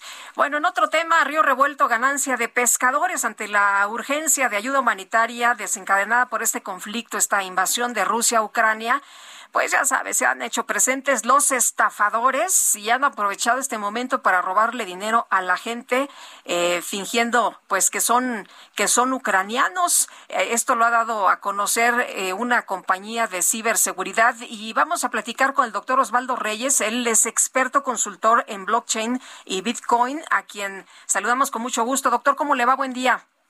Lupita, buenos días. Sergio, buenos días. ¿Cómo están? Pues bien, aquí impresionados porque uno pudiera pensar que en momentos tan graves todo mundo eh, pues eh, ayuda, eh, pero aquí lo que estamos viendo es que surgen estafadores. Sí, Lupita, desgraciadamente tomo tus palabras de arroz revuelto en ese de pescadores porque efectivamente en el momento crítico donde está la angustia de la persona o la necesidad o el querer ayudar a alguien como lo que está sucediendo por allá en este conflicto bélico, pues surge esta gente que astutamente toma en cuenta estos elementos, arma sitios web, eh, abre, abre, aplicaciones donde aparentemente se pueden hacer donativos, incluso en Bitcoin se han hecho donativos muy altos, se hablaba ya de para este fin de semana arriba de 40 millones de dólares en donativos de Bitcoin, pero por supuesto en plataformas totalmente legales y verificadas. Pero si, si tú te metes de repente en una plataforma, una aplicación que no está verificada, que no tiene la certeza que es una operadora pues con todos los requisitos de ley, pues puedes meterte a un esquema donde lo que se lleve pues es una cantidad importante y, y que además pues eh, reitero, están atentando contra la, la, cuestión económica de mucha gente que realmente quiere ayudar en esta posición, ¿no? ¿Qué tenemos que hacer para descubrir si una transacción en Bitcoin es legítima, si una donación que se haga en Bitcoin es legítima? Estimado Sergio, buenos días. pues Eh, lo, lo primero es que sea una empresa que, que tenga, yo creo, la antigüedad necesaria para poder comprobar que realmente está en el ecosistema blockchain y en el ecosistema de las criptomonedas. Hay muchas empresas que abrieron precisamente donativos eh, desde Estados Unidos, otras también en Europa, pero pues que las reconocemos desde hace tiempo como, como serias y que han estado en el ecosistema siempre aportando, no solo en momentos críticos como el que hoy estamos viviendo, sino en todo momento cuando están abriendo operaciones de de, proyectos, de tokenización de proyectos, de venta de obras de criptoarte y también en estos momentos, reitero, con los temas que estamos viviendo bélicamente en esta región. Entonces, lo primero es, mi estimado Sergio, que la gente sepa que hay manera de verificar esto en los sitios web, hay un aviso de privacidad, hay un responsable del tema de compliance de la empresa, hay un domicilio legal, aunque también puede haber domicilios eh, convencionales, ¿no? Dentro de la operación que tengan en diversos países, pero siempre verificar que sea una operadora de criptomonedas o una empresa en blockchain legítima o por lo menos preguntarle a alguien que te puede orientar, porque si no, pues lo que mandes de ayuda o la inversión que hagas la puedes terminar perdiendo y desgraciadamente los tiempos como están y la economía con lo que viene para estos próximos nueve meses en el mundo no está nada sencilla derivado de lo que pueda escalar este conflicto bélico más todos los otros temas económicos que estamos teniendo encima y pues hay que cuidar esos pesitos que queramos ya sea invertir o mandar de ayuda humanitaria. Muy bien, entonces hay que estar muy atentos. Y es que estos cibercriminales eh, son muy listos, ¿no? Contactan a la gente y le dicen que están afectados, que son ucranianos por el conflicto armado y piden eh, ayuda financiera pues de manera muy urgente y desesperada. Así es, Lupita, desgraciadamente pues se aprovechan de las circunstancias, eh, hay gente que tiene eh, un corazón de pollo o es mucho mucho más fácil de que caiga en una operación de este tipo de fraudes y hay que estar muy atentos. Y los que van a venir, Lupita, porque no es el único, desgraciadamente, mientras más le van entendiendo al ecosistema, pues vamos vamos viendo mucha más gente enfrente que nos puede eh, meter un, un, tropiezo, meter en un tropiezo, entrar en un fraude y por eso es que las autoridades prácticamente ya en, en Europa se está preparando una reglamentación urgente para el tema de blockchain unificado para toda la Unión Europea. Estados Unidos está endureciendo cada vez más la información que se tiene que dar de estas empresas, pues para evitar no solo los fraudes, sino que también estén operando al margen de la regulación impositiva, financiera y, y pues todo lo que tiene que ver con los temas económicos, ¿no? Muy bien, doctor, muchas gracias. Muy buenos días. Buen día para ustedes, abrazo fuerte. Gracias, igualmente el doctor Osvaldo Reyes, experto consultor en blockchain y Bitcoin. 9,50. En Soriana siempre te llevas más. Tintes Nutris, Colestone y cremas corporales Nivea de 400 mililitros lleva 2 por 89.90 y lleva el segundo al 50% de descuento en desodorantes en aerosol Axe, Rexona y Dove. Soriana, la de todos los mexicanos. A marzo 8, aplican restricciones. Válido en Hiper y Super. Esta mañana en su conferencia de prensa, el presidente López Obrador lanzó un llamado a las activistas que van a participar en la marcha por el Día Internacional de la Mujer para que no incurran en actos violentos. Hago un llamado a quienes van a manifestarse mañana, las mujeres, para que no se caiga en provocaciones y no haya violencia, porque tenemos información de que se están preparando con marros, con sopletes, con bombas molotov. ¿De qué se trata? Ya eso no es defender a las mujeres, ni siquiera es feminismo. Esa es una postura conservadora, reaccionaria, en contra nuestra, en contra de la política de transformación. Y a través de Twitter, el expresidente Vicente Fox calificó como un descaro que el presidente López Obrador atribuya la riña en el estadio La Corregidora a los resabios de los gobiernos neoliberales. En este espacio, el presidente de la Liga MX, Miquel Arriola, señaló que el organismo buscará aplicar medidas para reducir la interdependencia entre los equipos y las barras de animación. Lo que queremos es cortar el flujo. Eh, esto, este tipo de flujos eh, extranormales, irregulares. Mañana tenemos una, una asamblea extraordinaria para revisar precisamente este tipo de relaciones con los grupos de animación. Lo que dijimos ayer fue la primera medida, una medida inmediata, además de cerrar el estadio corregidora. El análisis completo lo vamos a hacer mañana y seguramente mañana vamos a completar el listado de medidas y la embajadora de Noruega en México, Ragnil Imerslund, advirtió en estos micrófonos que el gobierno de Rusia ha tenido un comportamiento agresivo en contra de los países vecinos. Vecinos de Rusia son vecinos pacíficos. El actor agresivo en esta situación es claramente Rusia. Los países que tenemos frontera con Rusia nos sentimos eh, claro, más afectados y nos sentimos vulnerables. Pero Noruega ya tiene experiencia de vivir con un, este gran vecino. Eh, tenemos mil años de no tener eh, guerras armadas contra Rusia y sabemos que también podemos cooperar con Rusia en asuntos esenciales para los dos países. Pero en estos momentos hemos reducido nuestro contacto bilateral a lo mínimo. Las Fuerzas Armadas de Corea del Sur reportaron que Corea del Norte disparó un proyectil no identificado, con lo cual ya suman nueve las pruebas de armas de este tipo en lo que va del año. Y el Consejo de Seguridad de la ONU informó que este lunes va a realizar una reunión de emergencia solicitada por Estados Unidos para abordar las pruebas de armas que lleva a cabo Corea del Norte.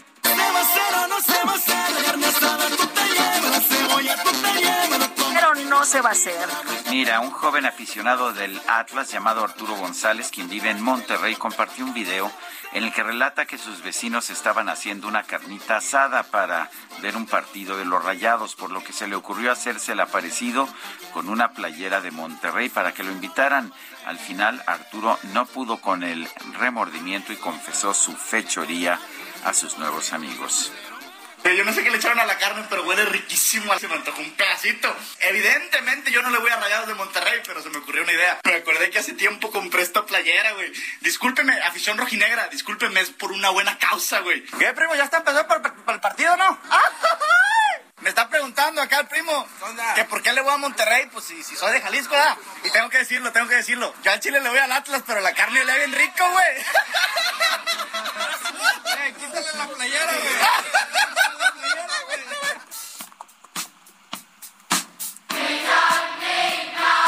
Se nos acabó el tiempo, Guadalupe. Qué rápida se fue esta rapidísimo. Que la pasen todos muy bien, disfruten este día. Buena semana y ya se me antojó un taquito de carne asada, oye. Hasta mañana, gracias de todo corazón.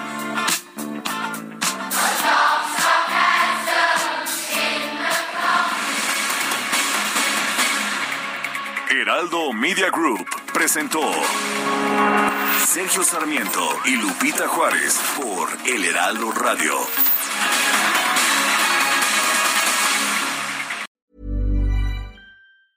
Hi, I'm Daniel, founder of Pretty Litter. Did you know cats tend to hide symptoms of sickness and pain? I learned this the hard way after losing my cat, Gingy. So I created Pretty Litter, a health monitoring litter that helps detect early signs of illness by changing colors, saving you money and potentially your cat's life. Pretty Litter is veterinarian developed, and it's the easiest way to keep tabs on your fur baby's health right at home. Go to prettylitter.com and use code ACAST for 20% off your first order and a free cat toy. Terms and conditions apply. See site for details.